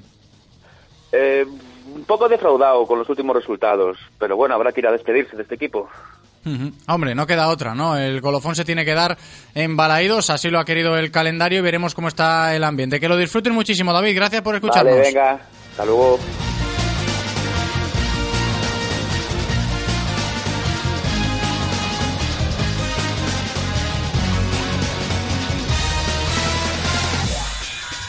Tenemos que seguir avanzando en directo Marca Vigo, todavía nos queda una entrada, así que si os animáis, os recuerdo los teléfonos 986-436838, 986-436838 y el otro número 986-436693, 986-436693. Ya hemos regalado dos que teníamos para el partido entre el Celta y el Levante del sábado, Covadonga y David se las han llevado, nos queda una en el día de hoy, entrada doble para poder ir gratis a Balaidos el sábado. Enseguida estoy con Eloy a ver si tiene ganador para la tercera entradita doble que nos queda para poder regalar en el directo Marca Vigo de hoy. Creo que sí, que ya tenemos ganador para esa entrada y está con nosotros ya. ¿Qué tal? ¿Cómo estás?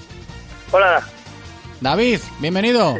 Bienvenido, hola, gracias. Bueno, Tocayo, que te llevas también entraditas, como el otro oyente que entró para llevarse entradas para ese Celta Levante. ¿Tú cómo lo ves, David, en este caso? Yo lo veo bastante chungo, pero bueno. Está complicada la A ver. cosa, ¿eh? Sí, sí. No Está complicada la cosa. de- No hay ganas, ¿no? ¿O ¿Cómo están las ganas? Ni ganas, ni ilusión, ni nada. nada. Ni, ni de los jugadores ni de la afición, ¿eh?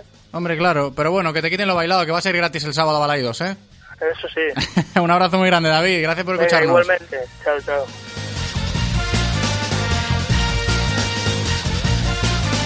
Y hasta aquí, mañana más entraditas, ¿eh? Seguiremos regalando a lo largo de la semana para ir a ver ese partido, si quieres, a el, el sábado contra el Levante. Vamos a continuar hablando del Celta, pero en este caso ya en clave cantera, celebrar. Cambiamos un poquito de ánimos porque si miramos hacia el filial, los ánimos ahí sí que están bien arriba. Enseguida, en nuestra sección de Canteira Celeste.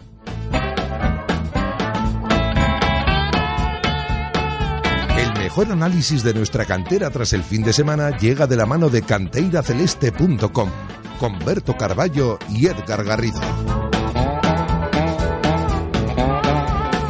Lo que os decía, ¿no? Si los ánimos en el primer equipo están por los suelos, por así decirlo, en el filial ese Celta B están pues muy muy muy arriba. Se ha conseguido jugar de nuevo un playoff de ascenso a segunda división. Enseguida lo contamos con Berto Carballo y con Edgar Garrido. ¿Qué tal, Berto? ¿Cómo estás? Hola, muy buenos días. Y enseguida también estará con nosotros Edgar para hablar precisamente en primer lugar de esa victoria del Celta B ayer por cuatro goles a uno ante el Guijuelo. Ya está con nosotros Edgar. ¿Qué tal, Edgar? ¿Cómo estás? Hola, José, buenas. Bienvenido, chicos. Lo que decía, gran victoria del Celta B y se ha conseguido finalmente poder estar en esos playoffs de ascenso a segunda división. Así es, una jornada muy emocionante en la que el Celta B no dependía de sí mismo para disputar esos playoffs. El Navalcarnero era el único equipo que si ganaba ya estaba clasificado matemáticamente. En Barreiro el Celta B cumplió, cumplió lo que tenía que hacer, ganar, era el único resultado que le valía. Y estar pendiente de lo que pasaba en Bouzas, un, partido entre el Rápido y el Navalcarnero que finalizó con empate sin goles, eh, en el que un resultado perfecto para el Celta, ya que ningún, todos los empates le, le eran suficientes. E incluso si en esos minutos finales hubiera marcado el Rápido, el Celta B estaría dentro porque tenía que ganar Sí, sí. Por tres goles. Diferencia de goles era favorable al Exactamente. celeste. Entonces, eh, lo único que lo podía dejar fuera en esos minutos finales era un gol del Naval, del Navalcarnero, que finalmente no se produjo. Así que el Celta B está en playoff.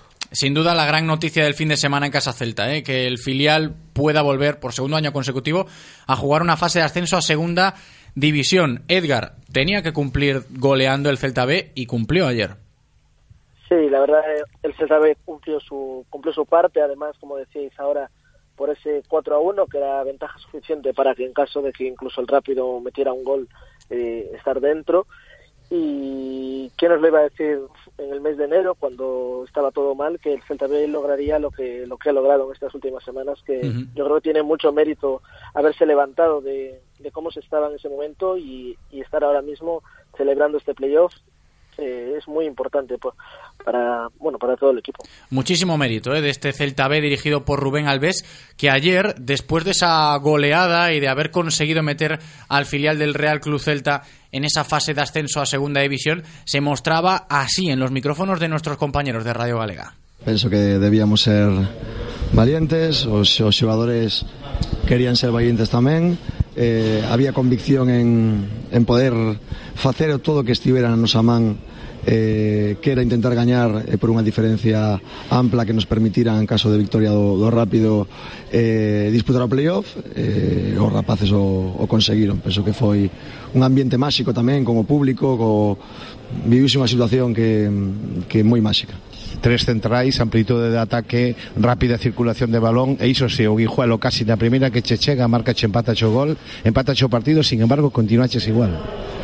Sabíamos que existía a posibilidade de non tía riscas de, de encaixar un gol, pero a nosa mentalidade era, era non, non ter en conta o resultado, non, non pensar no resultado. Sabíamos que tiñamos que marcar eh, goles, encaixar os menos posibles eh, e así o fixemos eh, arriscamos con, con os xogadores tamén, solamente tres, tres defensores no campo, eh, as bandas con dous xogadores máis ofensivos, perfiles naturais para poder atacar por fora que, que, que fixemos durante todo o partido, e despois eh, moitísimo corazón e moitísima organización para defender a un, a un guixuelo que, que mostrou que, que ten, ten moita calidade como balón. Juan Hernández vai moi lesionado? Non o sei, penso que que hará que esperar as probas diagnósticas, o galla que o galla que non, pola importancia que ten para nós, pero agora penso que é momento de, de todo o equipo, de todos os xogadores, dos que han xogado moito, dos que han xogado menos durante a tempada, eh, do traballo magnífico do corpo técnico, do apoio de todo o mundo, penso que, que este tipo de éxitos que para min o son eh, son de moitísima xente que, que está a traballar no, no equipo. Mañá o sorteo en directo na Galega, estarás pendente e que teñas boa sorte. Supoño que te sacaches a presión. Bueno, o Bouzas é o prexudicado, pero para Vigo en xeral, para Vigo, para a cidade, para o entorno, para a contorna, incluído a Londres, non foi unha tarde mala. No, digo che máis, veremos a, o sorteo na TVG eh, todo equipo xunto, non? Pola tarde, así que ali estaremos. Eh, e penso que foi un ano bo sobre todo esta última esta derradeira xornada, para nos no playoff, o rápido unha temporada magnífica no quinto posto, o Coruxo que vai finalmente xogar o, o play-out e o Pontevedra que, que, que salvouse, eh, a Londres que ha, sorprendido a todos e eh, ha conseguido meterse no playoff. Pues como decía Rubén Alves, pendientes estaremos de ese sorteo para ver cuáles son esos rivales del, o esos posibles rivales del Real Club Celta B, en este caso, para jugar esa fase de ascenso a Segunda División. Berto. Un sorteo que tendrá lugar esta tarde a las cuatro y media eh, hora española. Eh, un- unos posibles rivales que serán los segundos clasificados de los otros tres grupos. Pueden ser Sporting de Gijón B, que cosechó 75 puntos, Marbella, que cosechó 70 puntos, y Villarreal B, que cosechó 65. Un Villarreal B en el que además hay un exjugador del Celta B, como es Roger Riera. Y la eliminatoria es a doble partido, a doble partido, como bien se sabe. Perdón y la ida será en el Municipal de Barreiro, ya que el Celta B, al ser cuarto, pues tiene esa desventaja del, del campo. Bueno, pues ahí estaban los rivales, Sporting B, Marbella, Villarreal B.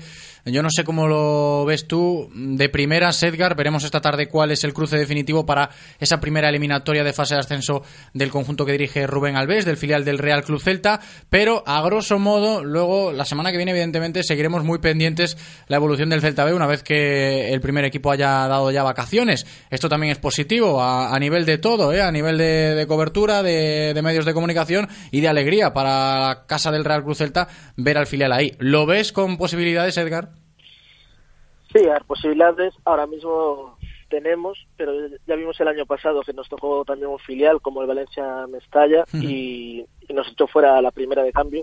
Esta vez hay otros dos filiales que son posibles rivales, habrá que, que ver cuál de los tres nos toca. Yo creo que al final, si están ahí todos es porque lo han hecho bien durante la temporada y cualquiera puede ponernos en, en apuros. Y veremos también si Bryce Méndez, una vez que finalice la liga también en primera división, regresa al- a ese Celta B para, para echar una mano. Sería muy bueno ¿eh? ver a Bryce ayudando a- al filial, como siempre lo ha hecho, siempre que ha podido esta temporada. Chicos, tenemos que también comentar, al margen de la alegría que se vive en el Celta B, alegría que se vive en los más pequeñitos del Celta, ¿no? Ese Benjamín B, campeón de liga también.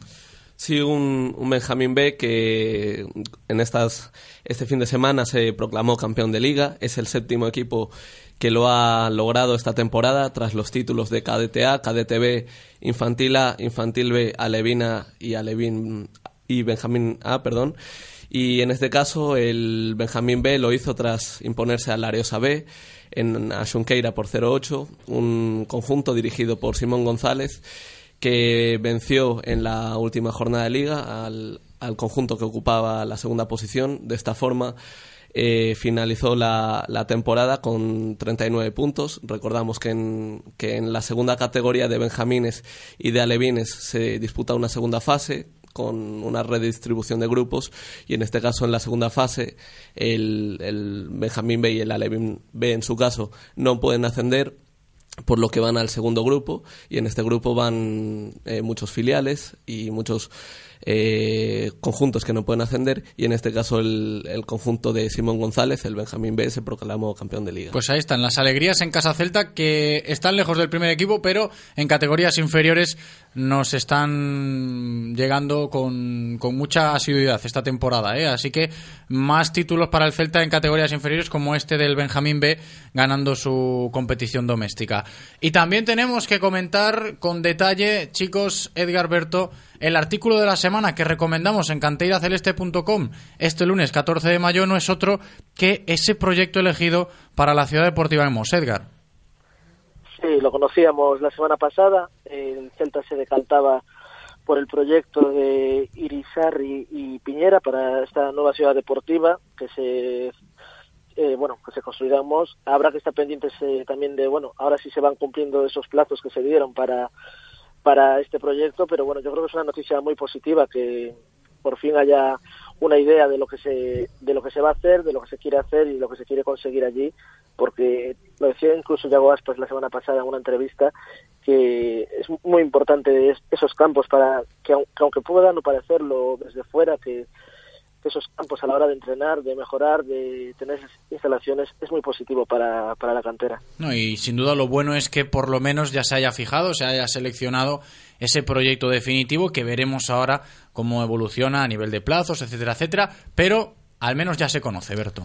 Sí, al menos ya hay una, una maqueta, unos, unos planos, un, un diseño, un proyecto en firme.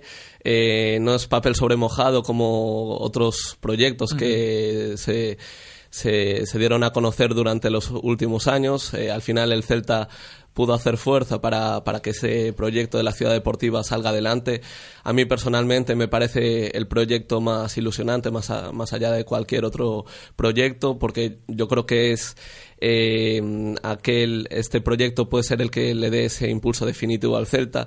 Como decía Edgar, comentaba Aspas el otro día que cuando él estaba en la cantera solo había un, un campo para todos los equipos de la cantera. Ahora hay dos campos de hierba sintética, uno de hierba natural para el Celta B, otro para el primer equipo. Y, y con todo lo que va a haber ahora en Moss, pues va a haber eh, terrenos de sobra, va a, habrá, va a haber mucha muchos recursos y si con lo que había en Amadroa hemos sacado y hemos conseguido lo que se ha conseguido y con los técnicos tan buenos y tan preparados que hay en, en Amadroa eh, yo creo que en Moss pues puede ser eh, ese proyecto que permita eh, dar ese paso definitivo al Celta como club y lograr unas, unas infraestructuras que que lo coloquen en, en el pelotón de, primera división porque Amadroa es un- unas instalaciones que le han dado mucho pero eh, comparado con otras instalaciones eh, Mareo eh, la del Deportivo incluso Zubieta etcétera eh, el Celta en ese en ese aspecto está en, defi- en, en inferioridad y creo que lo de Mos pues es un proyecto muy ilusionante y que para la cantera le va a dar mucho De la mano de Irisarri, ¿eh? ese proyecto que ha seleccionado el Real Cruz Celta con muchos terrenos de juego para entrenar, un mini estadio para el Celta B, spa, gimnasios, pistas de, de tenis, etcétera, etcétera, que saldrá adelante. Veremos los plazos. Lo podéis eh, leer todo con más detalle en canteiraceleste.com, artículo de la semana que recomendamos. Edgar, muchísimas gracias, como siempre, un abrazo muy grande. Un abrazo, hasta la semana. Berto, abrazo grande también, muchas gracias. Un abrazo. Radio Marca, el deporte que se vive. Radio Marca. ¿Te imaginas poder personalizar tu Nissan Juke como si estuviera en tu PlayStation? Nosotros sí. Por eso hemos creado el Nissan Juke GT Sport PlayStation Edición Limitada, porque hay emociones que superan los límites de la realidad. Ven a tu concesionario y descubre la gama Nissan Juke desde 12.900 euros financiando con Magic Plan 3D de RCI Bank. Nissan Innovation that excites. Rofer Vigo, carretera de Madrid 210 en Vigo, Pontevedra. ¿Conduces o disfrutas conduciendo? En Autorosas no solo vendemos coches, vendemos experiencias para aquellas personas que viven la conducción como un placer y no como un simple desplazamiento. BMW, Mercedes, Audi, Porsche, Autorosas. En carretera de Madrid después del seminario. 35 años de pasión nos avalan. Sponsor oficial del Real Club Celta de Vigo. Autorosas. Disfruta conduciendo. Descarga ya la app de Radio Marca Vigo. Las últimas noticias del Celta, interacciones con los colaboradores, radio online, podcast del programa y mucho más. Para Android e iOS. Llévate la radio que hace afición a todas partes. Radio Marca, el deporte que se vive. Radio Marca.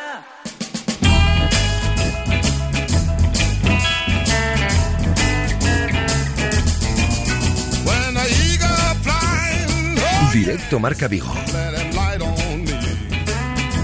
José Ribeiro.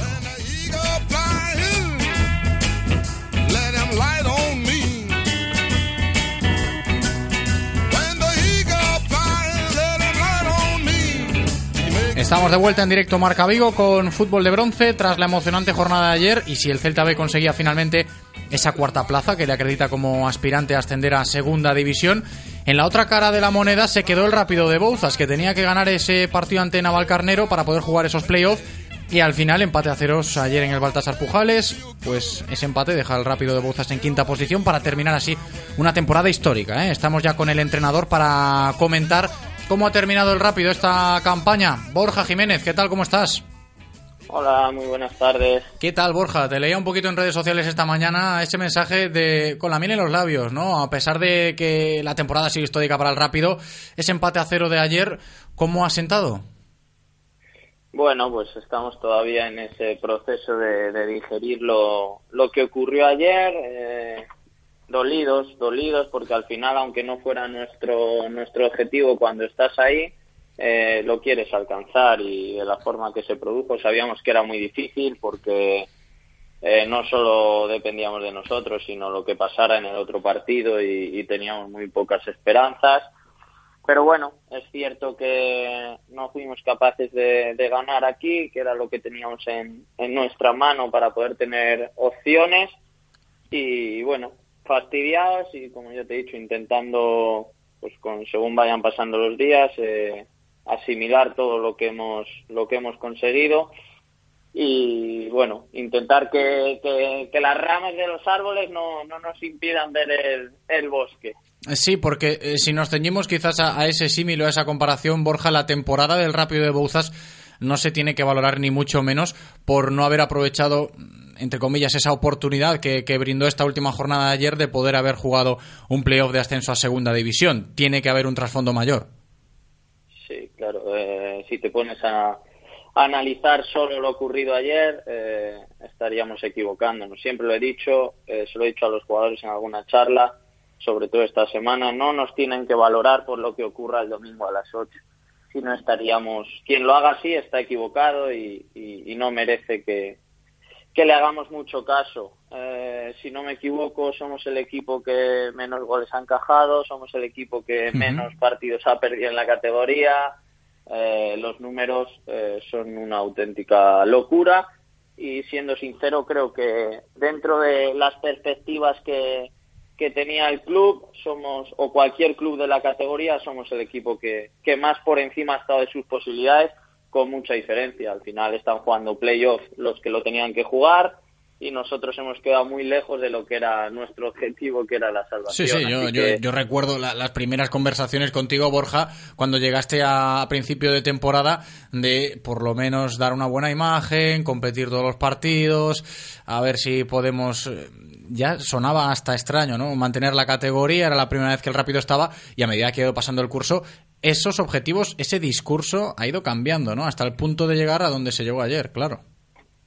Pues sí, pues sí, eso es lo, lo bonito y, y la recompensa que tiene el trabajo, que lo que a principio en, en julio nos parecía una, una utopía eh, el poder mantener la categoría, resulta que en febrero habíamos conseguido mantenerla.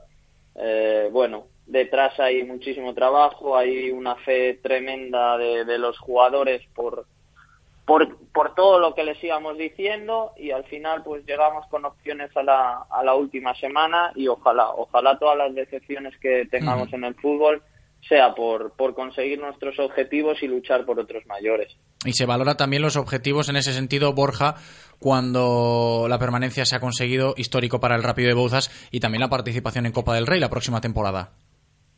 Sí, al final ya casi ni nos acordamos. Que ese también era uno de los objetivos ya a mitad de año, ¿no? Se empezó con el de salvarse, luego pasamos con el de a ver si nos conseguimos clasificar para Copa y luego se acabó hablando de, de esos playoffs. Pero están ahí esos dos objetivos conseguidos. Sí, sí, sí. Eh, creo que es muy sobresaliente, creo que, que todo lo conseguido tiene muchísimo mérito. El, año, el, año, el, el club el año que viene va a poder disputar eh, otra Copa del Rey, lo que supone a nivel ya no solo social, sino económico y deportivo. Así que muy contentos de- del legado que, que dejamos de este año y, y bueno, eh, a intentar, como he dicho antes, digerir esto lo más rápido posible para que, que nos permita ver más allá de- del partido de, de Hmm. ayer. Borja, y seguramente mucha gente que, que siga el rápido de Bouzas, y ya no solo la gente que siga el rápido, sino la gente que siga la competición, esta segunda división B, hayan quedado fascinados con el gran rendimiento del rápido de Bouzas y todo el bloque, ¿no? Empezando por, por el cuerpo técnico dirigido por ti. Por eso se, se empieza a imaginar uno la situación del rápido de cara al futuro. Yo no sé hasta qué punto estás valorando tú la posibilidad de continuar o no en el rápido de Bouzas la próxima temporada. Bueno, pues eh, es cierto que, yo pedía al club eh, que nos, nos respetara mucho los tiempos de, de, la competición para, para poder hablar con nosotros, pero bueno, habrá que esperar. De momento no he hablado con el club ni ellos conmigo de, de la posible continuidad. Habrá que, habrá que ver qué tienen en mente, cómo quieren hacer las cosas y a partir de ahí pues pues ver lo que lo que sucede. Lo que sí que es cierto es que nos han respetado esos tiempos y que si ahora ellos estiman oportuno y creen eh, que somos las personas adecuadas, pues supongo que, que nos lo dirán y, nos llamarán. Porque yo imagino, Borja, que tu cuerpo técnico, contigo a la cabeza, ha despertado intereses, ¿no? Por otros equipos, más que nada por la excepción, la excepcional temporada que, que ha cuajado el rápido de Bouzas, ¿no? Y casi nadie contaba con ello. Yo creo que el trabajo también está ahí. Sí, sí, sí, está claro que, que al final los resultados influyen en los jugadores, influyen en, los cuerpos técnicos, en este caso en el nuestro, y sí que es cierto que, que se habla de, diferentes posibilidades, pero ya te digo, eh, pedimos por favor a, todo el mundo cuando estábamos en esa vorágine de que nos dejaran, y ya sabes que hay muchísimas especulaciones de cosas, pero la realidad es que terminamos ayer y que todavía, como he dicho antes, estamos de casi de luto, intentando llevarlo de, de la mejor manera y el futuro, pues eh, lo que venga, bienvenido sea y seguro que nos tiene preparado retos eh, igual de emocionantes. Pues vamos a, a respetar el luto, como bien dice Borja Jiménez, para seguir pendientes de- del futuro del rápido de Bouzas y aquí lo contaremos en Radio Marca Vigo. Borja, un abrazo muy grande, como siempre, gracias. Nada, un abrazo a vosotros.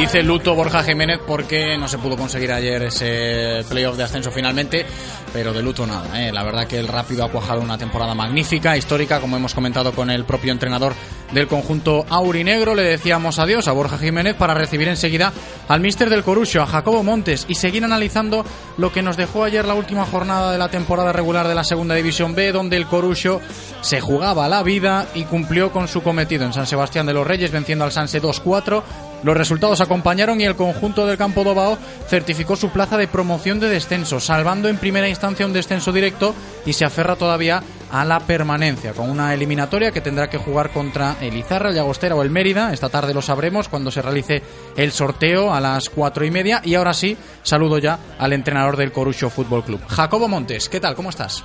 Hola, buenas tardes. Muy buenas tardes, Jacobo. Yo imagino que tremendamente satisfecho porque se ha salvado ese primer match ball.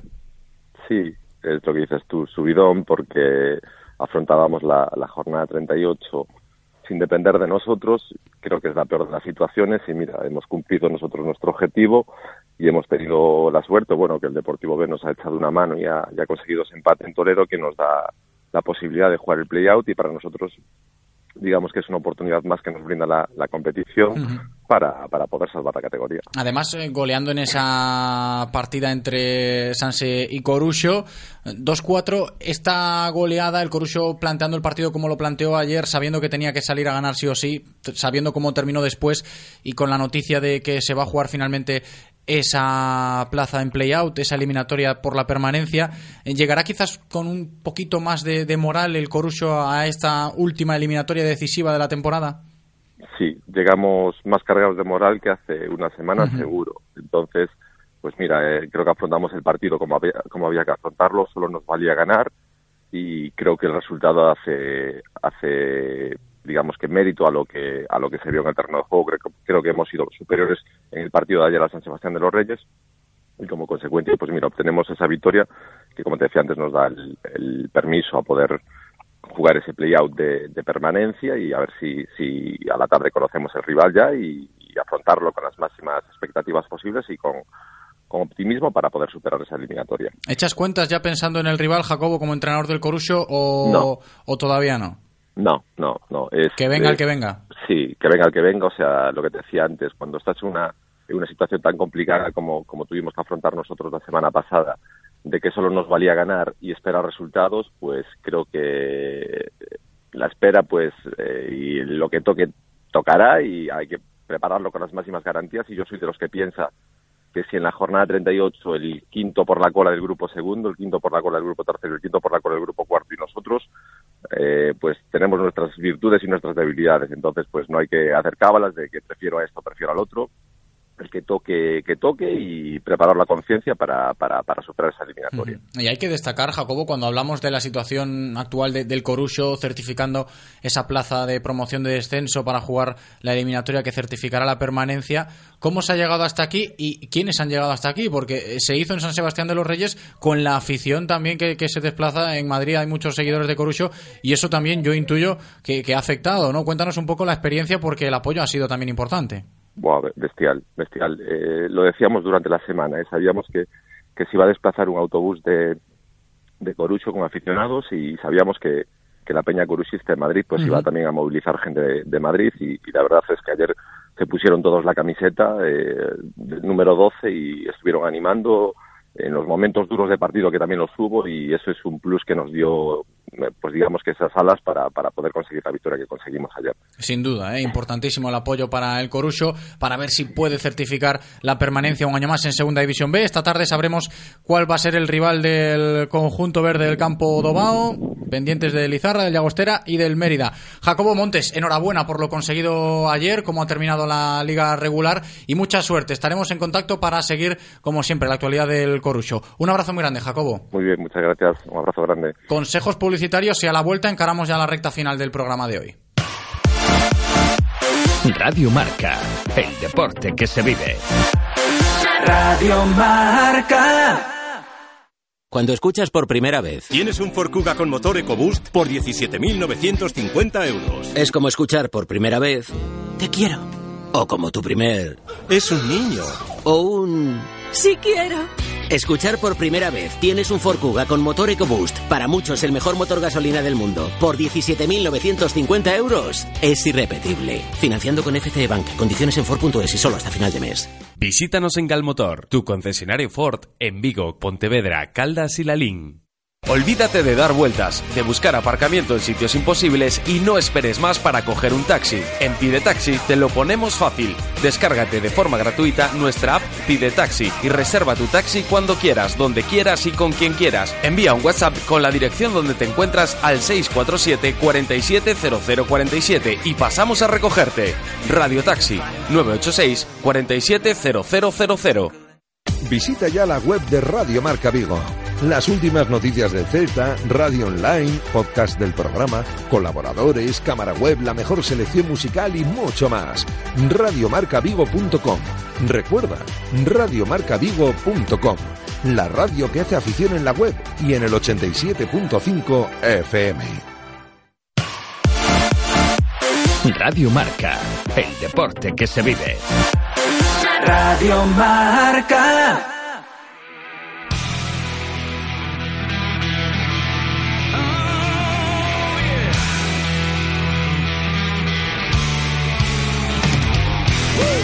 Directo Marca Vigo. José Ribeiro.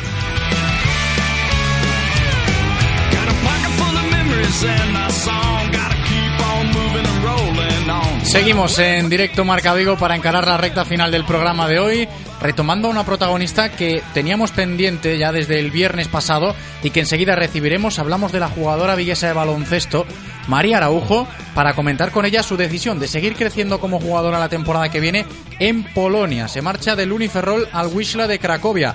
María Araujo, ¿qué tal? ¿Cómo estás? Hola, muy buenas. Bienvenida, María.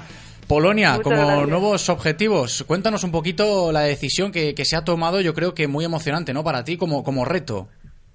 Sí, la verdad que sí que va a ser un nuevo reto y yo creo que un pasito más en mi carrera porque al final jugar competición europea pues es dar un pasito más adelante y a ver qué tal. No, además la semana pasada nuestro compañero Nano Ameneiro nos comentaba el hecho de que María Araujo haya fichado por el Wisla de Cracovia. Es un paso adelante muy importante, ya no solo para ella, sino también para todo el baloncesto femenino cuando se habla de, de nuestra zona, porque María, cuéntanos, el Wisla es uno de los referentes, ¿no? Cuando se habla de baloncesto femenino a nivel europeo. Sí, la verdad que, que tuvo unos años en competición en Euroliga muy buenos y la verdad que sí que es un referente de- del baloncesto femenino por Europa. Entonces yo creo que va a ser un buen, un buen sitio en el que poder crecer. Además, yo creo que cuando llega una oferta de este tipo, no sé hasta qué punto te lo piensas dos veces, aunque los años en Ferrol han sido buenos. Cuéntanos, María, cómo fue ¿no? la, la oferta en este caso, cuando te enteras de que el Wisla de Cracovia puede ser una opción real para seguir creciendo como jugadora. Bueno, pues enterarme me enteré yo creo que ya hace un mes de que querían que, de que querían contar conmigo para la siguiente temporada, pero hasta no acabar yo la temporada con el universitario no pensé a pensar en el tema. Y bueno, pues llegó un poco con que el entrenador fue el entrenador de la U20 Polonia, entonces pues me vio en el europeo y a partir de ahí pues empezó a decirme que, que creía que era un buen sitio para mí y yo creo que surgió un poquito pues a partir digamos que del europeo que él me conoció y luego ya Ujú. pensó para su equipo. Estupendo, María. Además, yo creo que a pesar de que la decisión no te la hayas pensado mucho, porque el Wisla es uno de los grandes, como hemos dicho, de, de Europa a nivel de baloncesto femenino, en el Universitario Ferrol, yo creo que dejarás buenos recuerdos, ¿no? Sí, bueno, eh, sí que costó tomar la decisión por eso, porque al final en Ferrol me llevó Claro. todo cosas muy buenas y, y la verdad que, que sí que fue difícil por de dejar atrás un sitio en el que se han portado muy bien conmigo y en el que ya estaba muy cómoda. Pero bueno, también creo que es un buen momento para dar este pasito, entonces ahí estuvo la decisión de difícil. No, y ellos qué te decían ahí en Ferrol, María, no te vayas o te invitaban también a seguir creciendo como es un paso adelante en tu carrera. Hombre, obviamente ellos querían que, que estuviese para el año con ellos, pero bueno, también al final, pues lo que digo, somos una familia y, y me apoyaron en tomar la decisión que al final lo que quieren es el bien para cada jugadora que pasamos por ahí y aunque siempre te quieren en, en Ferrol, te animan y sobre todo quieren que te vaya bien. Oye, María, ¿y tienes ya objetivos marcados en tu nueva aventura en Polonia o, o todavía es pronto?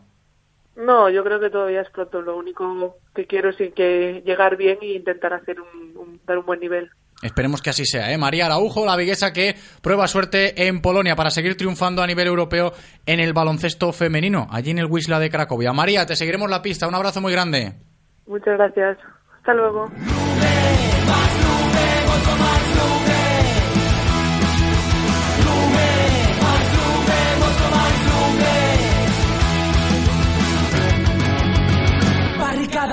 Y del baloncesto al fútbol sala, porque con esto vamos a terminar hoy hablando de futsal y hablando del Lume Corbatas. Como bien, que, listo está, ¿eh? que, siempre está a todo el hoy, ¿eh? con la canción que dice Lume, Lume Corbatas, que este fin de semana se ha proclamado campeón de liga en preferente, motivo más que justificado para recibir al entrenador del Lume, Miki Rodríguez. ¿Qué tal, Miki? ¿Cómo estás? Hola, buenas tardes, ¿qué tal? Bienvenido de nuevo aquí a Radio Marca Vigo, Vicky. En este caso, como decía yo, motivo justificadísimo, ¿no? Campeones de liga, cuéntanos la experiencia. Merecidos campeones de liga. Yo creo que este año no, no puede haber excusas. ¿no? Yo creo que este, este año... fue bastante impecable. Sí, la verdad, salvo la semana pasada que cosechamos la primera derrota, el resto ha sido una casi inmaculada trayectoria en la liga y, muy, muy contentos por ello. Por ahí te iba a picar yo un poquito, ¿no? Se habla de que el Barça ha perdido su imbatibilidad en liga, pero el Lume el otro día también. Eso de que se pudiera haber acabado la liga invictos, un año casi sin conocer la derrota, ¿cómo sentó eso? Bueno, siempre, siempre quieres hacer ese tipo de récords, pero bueno, duró la tristeza, duró una hora y luego a otra cosa y a, preparar el partido de esta semana, que, que así dio más gusto celebrarlo en el Cubi, en casa,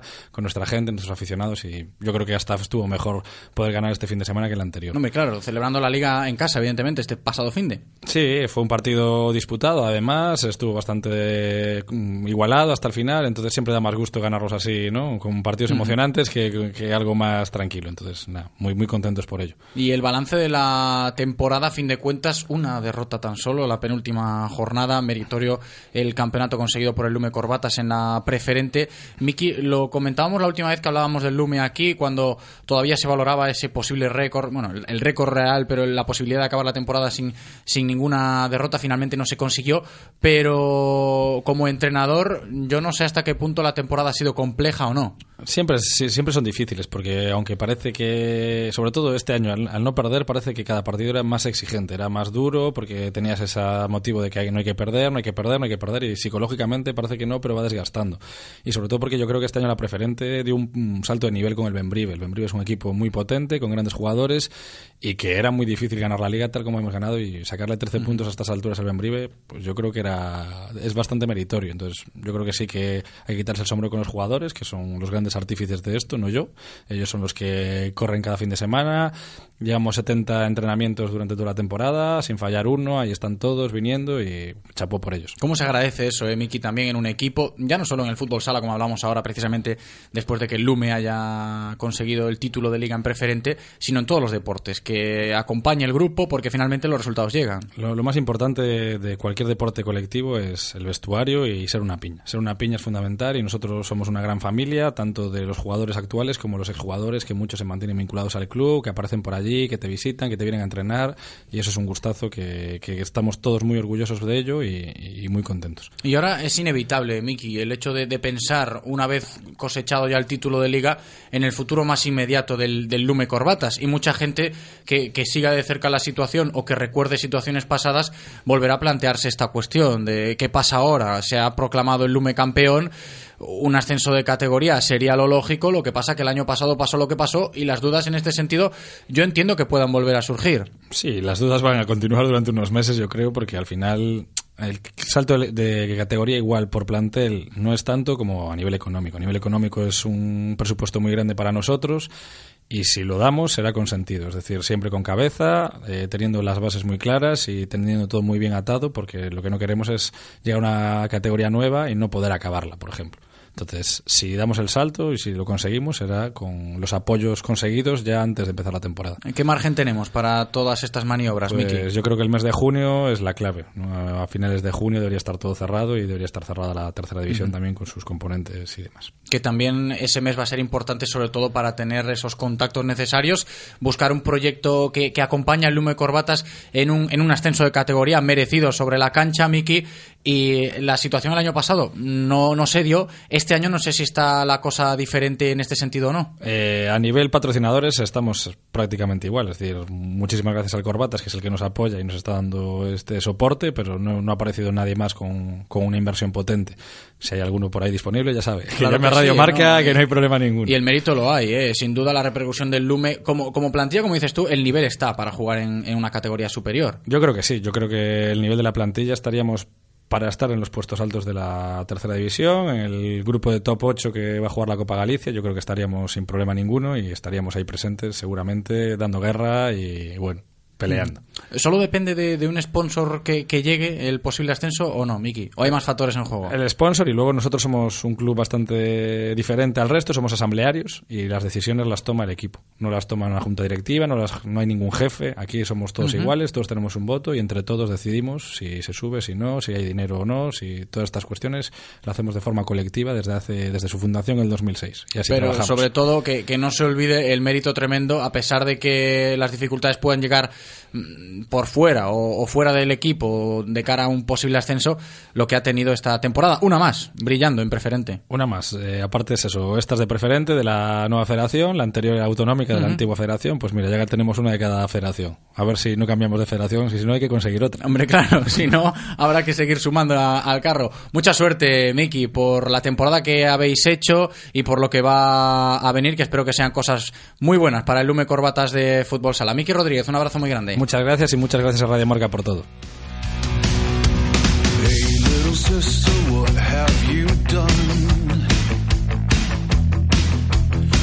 Pues deseándole mucha suerte al Lume Corbatas, vamos a terminar el programa de hoy, dándole las gracias a Eloy, como siempre, perfecto en cabina. Gracias también a todos vosotros por escucharnos y os recuerdo que por la tarde tenemos más radio aquí en Radio Marca Vigo con la tertulia de Peñas del Real Cruz Celta, como suele ser habitual los lunes por la tarde aquí en el 87.5. Me despido, hasta la tarde, chao.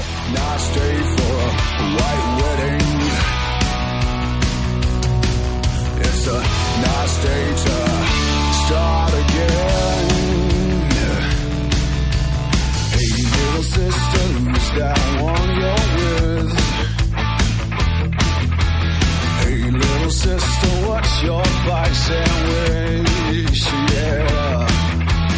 Hey, little sister, shotgun, oh yeah. Hey, little sister, who's your Superman? Hey, little sister, shotgun.